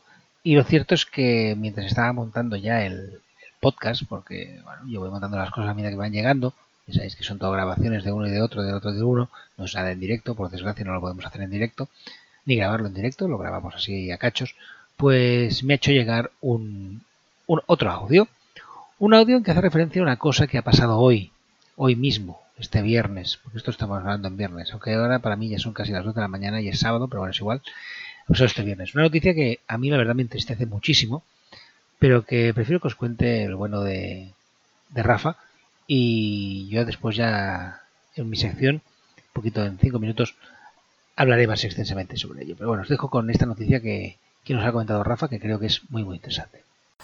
Y bueno, Jordi, noticia de última hora. Si antes hablamos de cambios en los banquillos y de cese de entrenadores, antes se suceden acontecimientos totalmente inesperados que cambian la película de forma radical.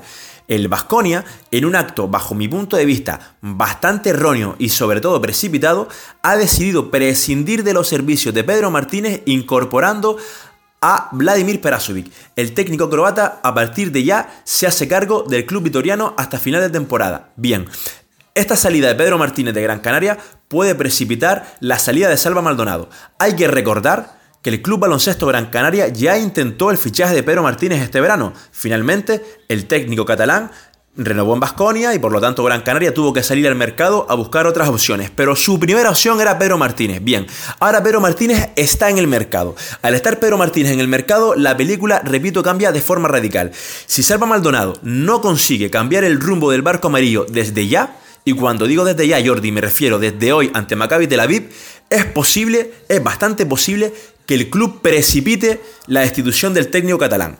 Es muy posible que si Salva Maldonado no gana hoy contra, contra Maccabi y pierde, pierde en casa de Basconia el próximo sábado, el club comienza a plantearse de forma seria la destitución de Salva Maldonado y a buen seguro, ten por seguro Jordi, que Gran Canaria intentará el fichaje de Pedro Martínez.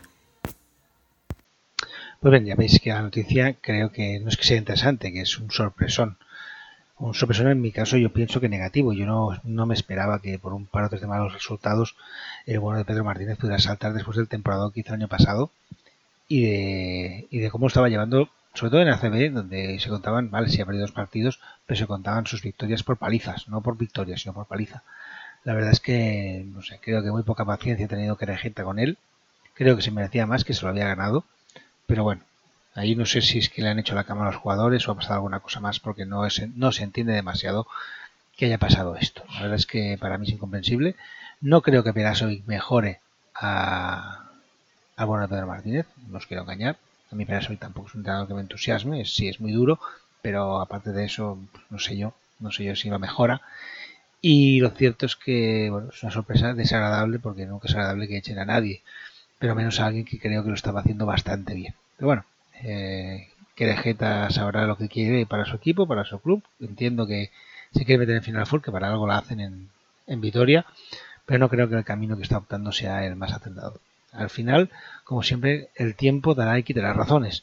Igual ahora digo esto y cuando sea la final full me tengo que comer mis palabras y decirle, señor Grajeta, tenía usted toda razón y acepto plenamente con el fichaje del bueno de Veras, de Vladimir Peliassoy. Pero bueno, eso como lo sabremos con el tiempo, pues ya lo discutiremos con el tiempo. Ahora mismo simplemente es comentar eso, ¿no? Que no acabo de entender ni yo ni muchísima gente que, que se haya echado a Pedro Martínez y menos para traerse a Perasui, que será, si no voy errado, su tercera aventura en Vitoria. Unas acabadas de una mejor forma o peor, pero ya tercera aventura. En fin, pasemos a comentar la, Eurocup, una Eurocup que ha tenido los siguientes resultados. En el grupo A, el Galatasaray ha ganado 77-69 al Ratio Farm Ulm. El Estrella Roja de Belgrado ha perdido en casa 75 a 91 contra el Mónaco. El Germany Leones ha perdido en casa 72 a 79 ante el Moraván. Una grandísima noticia. En el grupo B, el Arca Kidnia ha perdido en casa 77-87 contra el Tofas Bursa. El Alba Berlín Cedevita Zagreb que acabó en un partido con muchos puntos, 102-109 a favor del Cedevita Zagreb. El Limoges ha caído en casa 64-72 ante el Lokomotiv Kuban Krasnodar. El grupo C, Dolomiti Energía Trento ganó 79 a 77 al Asbel de Villeban. El Zenit San Petersburgo se imponía 75 a 71 al Partizan Nis Belgrado. El Valencia Basket se imponía 101 a 83 al Tur Telecom Ankara. En el grupo D, el Ritus Vilnius caía en casa 81-87 contra el Unis Kazán. El, Fra el Fraport Skylines Frankfurt caía en casa ante el Unicaja de Málaga 78-84 y el Normal Bar se imponía por 86 a 83 al Fiat de Turín. Si miramos, esto es, esta jornada, la próxima jornada nos dejará los siguientes partidos, aunque ya hay, algunas, algunos equipos que ya están clasificados, entre ellos algún equipo ACB como el Unicaja. En el grupo A tendremos una S Mónaco Rotifarm Ulm, un Bonavanca Andorra Estrella Roja Belgrado y un Germani Breccia de Onesa Galatasaray Istanbul. Ojalá gane Andorra porque creo que prácticamente ya se aseguraría la presencia en la siguiente frase, no, fase. Yo estoy ya un poquito dormido, que son casi las 2 de la mañana. Que también mandan narices cuando grabo las cosas. En el grupo B, Tofas Bursa se enfrenta al Lokomotiv con Krasnodar, el Cedevita Zagreb Arca Gidnia, el Alba Berlín al Limoges CSP. En el grupo C, Tour Telecom Ankara, Villerban, Zenit San Petersburgo, Energía de Trento y Partizan de Belgrado, Partizan Nis de Belgrado, Valencia Basket. En el grupo D, Fraport Skylines Frankfurt, Ritus Vilnius, Fiat Turín Unis Kazán y Unicaja de Málaga, Mornarva. Si miramos la clasificación a día de hoy, nos deja que en el grupo A el Mónaco está 5-2, aún no hay nadie clasificado. Estrella Roja está 4-3, los mismos que el Bonavanca Andorra. 3-4 está el Galatasaray, los mismos que Ratifor 1. Y cierra clasificación el Germani Breccia Leonesa con 2-5. En el grupo D, dos equipos clasificados, el Lokomotiv Kuban con 6-1 y el Alba Berlín con 5-2. Cedevita Zagreb está 4-3, Tofas Bursa 3-4, Limoges 2-5 y cierra clasificación el Arca Gidnia con 1-6. En el grupo C, Valencia Basket está 5-2, lo mismo que el Asbel de Villerban, pero ninguno de los dos está todavía clasificado. Zenit está 4-3, Tour Telecom Ankara 3-4, Partizan Belgrado 2-5 y Dolomita Energía Trento 2-5. Y por último en el grupo D, dos equipos clasificados, el Unicaja para el Unis Kazán con 6-1, los mismos que Unicaja 6-1. Ambos los dos clasificados. Les sigue el, Frankfurt, el Fraport Skylines Frankfurt con 4-3, el Ritus Vilnius con 3-4, Bornamar 2-5 y Fiat Turín cierra la clasificación con 0-7. Bien, hasta aquí lo que sería la Eurocup. Vamos a irnos a la Euroliga. Euroliga que, que ha visto como bueno, ha habido equipos que han dado un paso adelante y ha habido equipos que han estado a punto de dar la sorpresa y, y bueno, ha habido, y ha habido sorpresas, porque ha habido alguna sorpresa bueno, sorpresa que han precipitado pues algunas decisiones seguramente como la como el despido del bueno de Pedro Martínez. Pero repasemos primero los resultados. El de Rufasaka caía en casa 92-98 entre el Armani, Armani Exchange Olimpia de Milán. El Budugnos Podgorica se imponía 99-84 al Quirolet Vasconia Gasteiz con un récord, creo que es, si no récord casi, de anotar más de 20 triples, en concreto 21 en un partido. La verdad es que lo enchufaban todo y, y lo enchufaban de todos los lados. Pero bueno, igualmente yo creo que Vasconia aquí ha pegado un resbalón más que importante porque era un campo propicio para empezar a, remontar, porque ya en esa, esa rachita negativa y no la han superado. En, en Atenas el Olympiacos ha caído 72-73 ante el Fenerbahce. Los partidos estos son maravillosos, es poder a poder y Fenerbahce se ha impuesto porque bueno, ya sabemos que los equipos de Bradovic no pierden nunca. El Madrid ha sufrido mucho más de lo esperado para imponerse al, re, al Kinky de Moscú, un Kinky que iba sin Shep. Y quizá eso, aunque parezca una cosa extraña, les puede haber ayudado, porque Shep, pese a que es el máximo asistente de su equipo, con casi 7 asistencias por partido o algo así, y que mete 25 trompos por partido, asume mucho balón. Y hace que quizá el resto no puedan brillar tanto. No es mal equipo el Kimki, es un equipo que tiene muchos más recursos de los que parece, lo que pasa es que quedan quizá tapados por ese gran estrella que es Shep. No tenerlo les ha ayudado quizá a que más gente pudiera participar del juego y hacerlo más imprevisible. La prueba está que todo un Real Madrid, que son los equipos punteros y de los tres mejores equipos de la competición ahora mismo, pues le ha costado sudor y lágrimas imponerse por 79-74. El Anadolu de Fis daba una pequeña sorpresa, o al menos para mí lo es. Se imponía 78-62 a Panathinaikos. La verdad es que me esperaba más del PAO. En Kaunas hemos visto un partido, bueno, que ha estado bien, un 85-88 con prórroga, eso sí. Si no, la cosa de tantos puntos sería más complicado. Esto ya estoy en plan de coña. La verdad es que ha habido unos minutos finales en que Pangus ha subido la pelota y ha metido 5 o 6 puntos seguidos espectaculares, pero después ha habido un momentito que ambos equipos han cometido una serie de errores de aquellos que dices, válgame Dios bendito, por favor, que parece un concurso a ver quién la caga más. Al final quien la ha cagado menos ha sido el Barça, se ha impuesto 85-88 y la verdad es que, bueno, un, espaldarazo a la gestión de Pesic y del equipo que ganan un campo que aunque este año Zalgiris no esté como el año pasado, no deja de ser un campo complicado. La verdad es que es un equipo de Final Four y el Barça en este rush que tiene que de los bueno pues llevamos ahora llevamos cuántas jornadas llevamos llevamos ocho jornadas si no voy errado de ocho jornadas bueno siete jornadas pues creo que he jugado dos partidos en casa y cinco fuera y está con balance positivo algo que no ocurría desde hace mucho y en menos el Barça que llevaba ese espeluznante 5 de 26 en partidos fuera de casa o 6 de 25 algo así la verdad es que lo está dando un poquito la vuelta y bueno eso es bueno para, para el Fútbol Club Barcelona y para la Liga CB el- en Alemania el Bayern de Múnich ha perdido perdón, 79 a 93 contra el Chesca de Moscú. Y la otra gran noticia ha sido la victoria del Herbalife Gran Canaria 84-78 contra el Maccabi Fox Tel Aviv. Tengo que decirlo, ha habido un momento que el partido usted lo estado viendo mientras hacía otras cosas. Y lo cierto, mira, estaba en Twitter y estas cosas que hago yo siempre. Y lo cierto es que ha habido momentos que ha sido una oda al fallo de ambos equipos con un juego aburrido y tre- tremendamente aburrido por, por parte de los dos, una oda al fallo. Pero bueno, al final ese caos ofensivo que es el, el Valencia en Canaria, pues ha empezado a meter canastas y se va el partido por eso. Todo y así, mm, eh, se ha costado mucho, se ha costado mucho. El Maccabi ha habido un momento que casi ha tirado la toalla. Y punto aparte se merece el, hecho de que es una auténtica vergüenza, y me sabe muy mal, pero tengo que decirlo, es una auténtica vergüenza el estado del pabellón, bueno, el pabellón no, del parquet del pabellón del Herbalife. Fischer se ha lesionado, Cam, Carlos Yaro se ha pegado un trastazo, varios jugadores resbalando por la pista, parece una pista de patinaje y no una pista de baloncesto. No entiendo que, no en Euroliga, sino simplemente en ACB, mm, no haya una normativa para que los parques tengan que tener, no que sé, una adherencia mínima o, o algo, o tener una calidad mínima para que estas cosas no ocurran. Porque la verdad es que ya no es un problema de que los jugadores resbalen y caigan de culo. Mira, se caen de culo igual hasta nos reímos. El problema está que podemos ver a algún jugador que se lesione. El otro día Larkin no pudo jugar el partido con el Anadolu porque se lesionó en un entreno justamente en esa pista. ¿Qué parte de culpa tiene la pista? No lo sabremos nunca. Pero lo que está claro es que resbalar por una pista de baloncesto no es, no es para nada la mejor idea del mundo. Por tanto, por favor, señores del Herbalife, mm, arreglen esto ya, porque si no, vamos a tener un problema gordo, porque un día alguien se hará daño de verdad. Entonces, todos serán lamentaciones.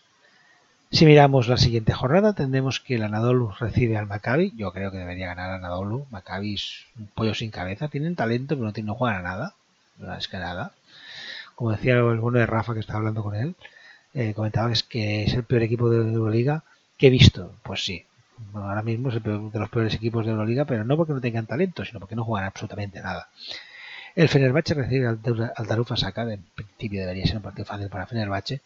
El Bayern recibe al Olympiacos. A ver, Olympiacos tiene que empezar a ganar partidos sí o sí, pero la pista del Bayern es muy incómoda. Yo todavía sí, si hay que ponerse dinerito, apostaría por Olympiacos. Pero ojito con el Bayern. Tendremos un derby, un derby de ACB, Real Madrid Herbalife Gran Canaria. Ya veremos cómo, cómo va. En principio, obviamente, el gran favorito es el Real Madrid. para eso va primero. Y el Herbalife, pues, bueno, ha ganado su segundo partido esta semana. El Kinky recibe al Budugnos Volipoctorica, un duelo en que los rusos quizá puedan romper esa racha negativa que llevan. Los de Budugnos, los de Poctorica, pues lo cierto es que ya lo han roto, han ganado esta semana y además yo creo contra el pronóstico a todo un Vasconia, pero dudo que tengan ese acierto que han tenido esta semana en el tiro de tres. Eran hasta ahora la, mejor defensa, pero uno de los peores ataques y bueno, meter 99 puntos no es lo más habitual. Ya veremos lo que ocurre, pero yo creo que Kimki es mucho más equipo que, que Budognos.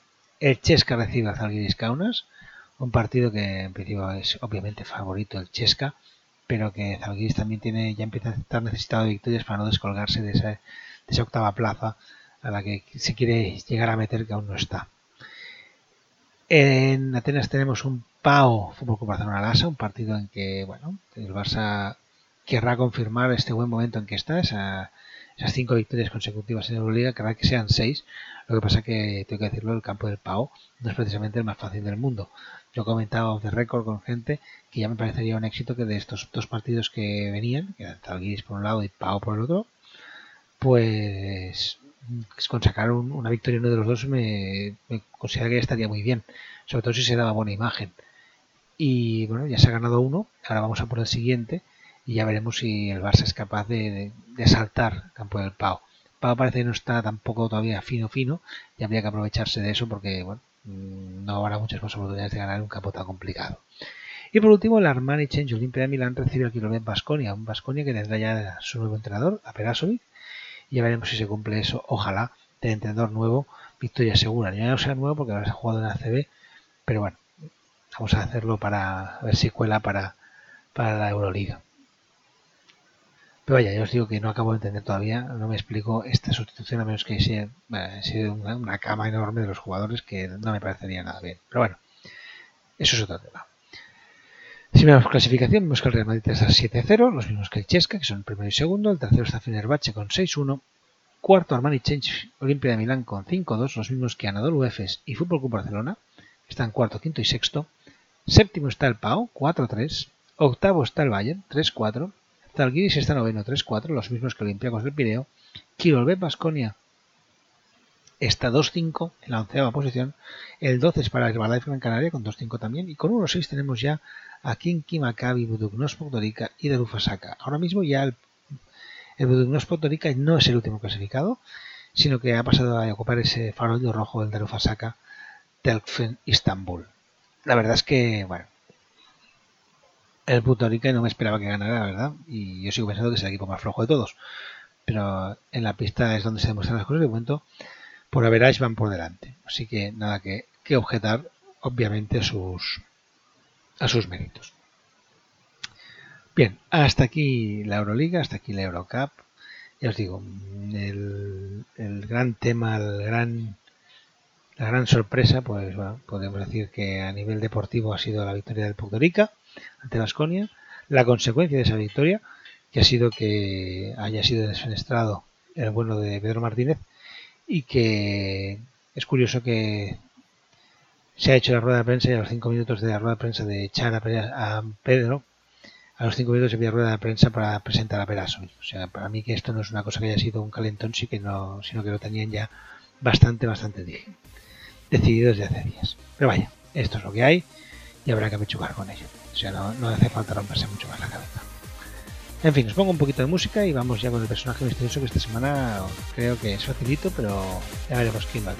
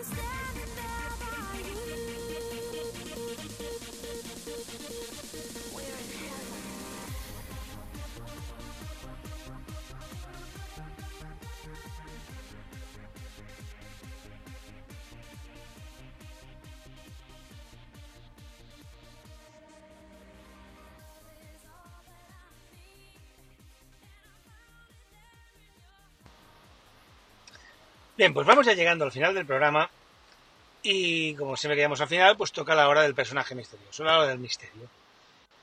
Eso sí, antes os revelaré quién era el personaje misterioso de la semana pasada. Si recordamos, dijimos que nació en una ciudad de origen francés, la ciudad de Troyes, ciudad que tiene la bella isla unida por el puente MacArthur. Y obviamente solamente hay una ciudad que cumple esos requisitos. Esa ciudad es Detroit. La verdad es que os dije que el personaje había jugado en cuatro equipos en NBA, equipos como los Kings, los Pistons, los Bullets y los Bucks. Y comenté que ganó una competición importante de una liga europea. En concreto, os dije que había ganado una liga. Y esa liga que ganó fue la ACB y la hizo en las filas de Fútbol con Barcelona. Os dije que paró en defensa una de las grandes estrellas de Europa, en este caso todo un Sabonis, y que sacó a hombros a una leyenda, mejor dicho, a una super leyenda, en concreto a Super Epi. Obviamente con estos datos solamente podemos referirnos a un jugador, al pívot de 2.08 y 122 kilos que jugó en el Barça en la temporada 94-95, es decir, a Mike Peplowski. Pero bien, dejemos a Peplowski y vayamos a buscar un nuevo personaje. Y para ello, como siempre, daremos pistas, muchas, muchas pistas, pistas de dónde nació, de qué día, de qué año y obviamente de sus milagros baloncestísticos, o baloncestiles, como queréis decirle. Así que pillemos papel y boli y arranquemos con las pistas. La primera va a ser sobre su ciudad de nacimiento. Una ciudad que es uno de los puertos más importantes de su país, aparte de ser un importantísimo nudo vial y ferroviario. Una ciudad que se fundó el 11 de abril de 1828 y fue visitada por Charles Darwin en septiembre de 1833. La ciudad tiene un total de 113 espacios verdes, destacando el Parque de la Independencia, el Paseo de las Esculturas o el Paseo de la Mujer. La ciudad dispone también de un par de universidades, la Nacional del Sur y la Tecnológica Nacional. Deciros que el 5 de abril se celebra allí la fiesta del camarón y el langostino, que es bienal, o sea, cada dos años. Y que la patrona de la ciudad es la misma que la de Barcelona, que en Barcelona la patrona es la Marse. También hay una discusión de que es Santa Eulalia, la Marse, pero bueno, las fiestas conocidas son las de la Marse, que aparte son espectaculares en Barcelona, todo se ha dicho. Deciros que la ciudad ha dado unos cuantos e ilustres jugadores de baloncesto. Incluso ahora tenemos un par o tres que están jugando en la CB y que, nacieron en esa ciudad. Bien, tenemos la ciudad, vayamos al día. Un día que está dentro del signo de Capricornio y que en, 1900, perdón, y que en el 951 veía cómo, la, cómo abdicaba Ramiro II de León. En 1463 veía cómo François Villon, un poeta francés, era enviado al destierro, o cómo en 1477, en la batalla de Nancy, moría Carlos el Temerario, haciendo que el ducado y el condado de Artois, Borgoña, Flandes y Picardía pasaran a manos francesas. Ese día, en 1909, Colombia reconoció la independencia de Panamá y en 1914 Ford Motor Company anunció el horario de ocho horas con un salario mínimo de cinco dólares diarios por trabajador. En San Francisco, en 1930, se inician las obras de esa maravilla arquitectónica que es el Golden Gate. Si podéis ir, id. Es espectacular. Y la ciudad también es espectacular, preciosa. En 1985, en París, nacieron los primeros trillizos europeos concebidos mediante fecundación in vitro. Gracias a la ciencia. Muchas gracias a la ciencia. Si miramos personajes que nacieron el mismo día que nuestro protagonista, tenemos que comparte onomástica, por, por ejemplo, con Ricardo de Cornualles, rey de los romanos, el Shah Jahan, emperador mongol de la India que hizo construir el maravilloso Taj Mahal, o con el gran escritor Juan Goytisolo, o el cantante curioso Marilyn Mason.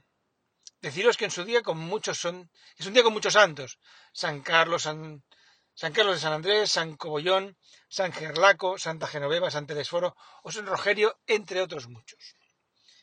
Llamarse Gerlaco, hostia, o Cobollón, uf, lo siento por vosotros. Bien, tenemos el día que, que es un día bueno, es una noche llena de magia, y con esa magia vamos a ver el año, un año que fue bisiesto y empezó el lunes, y que fue declarado Año Internacional de los Derechos Humanos. Justamente el 10 de diciembre de ese año se celebró el 20 aniversario de la Declaración Universal de Derechos Humanos. Pero lo cierto es que el año empezó con violencia, ya que el 1 de enero el Vietcong atacaba a Saigón, en Saigón la Embajada de Estados Unidos. Y con esperanza, ya que el día 2 de enero, en el hospital Groucho de Ciudad del Cabo, el equipo del doctor Christian Barnard realizaba su segundo trasplante de corazón. En Checoslovaquia comenzaba la primavera de Praga y en Argentina se fundó el Partido Comunista Argentino. En abril de ese año ha asesinado Martin Luther King. Ese mismo mes, Maciel ganaba en Eurovisión con el tema La La La, dos tragedias. la muerte de Luther King por un lado y la canción que me parece un horror. Si miramos quién nació el año en que nació nuestro protagonista, vemos que nacieron personajes como el excelente actor Cuba Gooding Jr., el excelente jugador de balonmano y supuestamente mejor chorizo Iñaki Urdangarín, los futbolistas Davos Zucker o Mauro Silva, y jugadores de baloncesto como Sen Elliott, Vlado Divac, Gary Payton o el maravilloso Tony Kukoc. Deciros que ese año se fundaron los Phoenix Suns, que se estrenaron películas míticas como El planeta de los simios, 2001 Odisea del espacio, La extraña pareja o La semilla del diablo. A nivel musical se creó el sello discográfico Fania Records y se crearon bandas de black, bandas como Black Sabbath, Led Zeppelin o Deep Purple. Ya tenemos lugar, ya tenemos día, ya tenemos año. Toca ir a eso tan maravilloso que son los milagros baloncestísticos.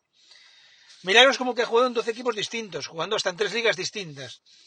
Y en una de ellas, en una de esas ligas, se pasó 10 temporadas. Y lo hizo repartido en cuatro equipos distintos. Durante esas 10 temporadas promedió 12 puntos, 1,5 rebotes, 1,5 asistencias y 9,4 de valoración media.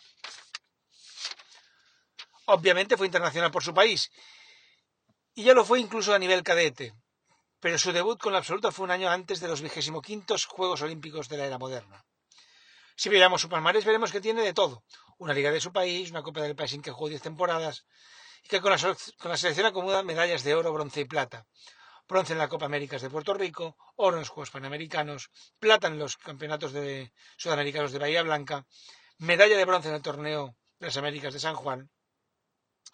La verdad es que os he dado muchas pistas. Pistas para que podáis descubrir quién es nuestro protagonista de hoy. Si fuéramos marinos, diría que esta vez, en vez de enfrentar a un mar embravecido y picado, y con el viento reinante en el Cabo de Hornos, os he puesto el barco de las pistas en una bahía, en la que el viento hincha las blancas velas con elegancia. La misma elegancia que tenía nuestro protagonista para jugar, y que, como el viento, cuando se ponía a soplar podía destrozar a cualquier rival con su carácter y tiro lejano, mortal de necesidad. En fin, no me quiero enrollar más, que hoy os lo he puesto muy fácil. Os dejo con música y volvemos en nada para despedir el programa, que hoy he tenido cargadito, cargadito de cosas, y creo que muy interesantes. Venga.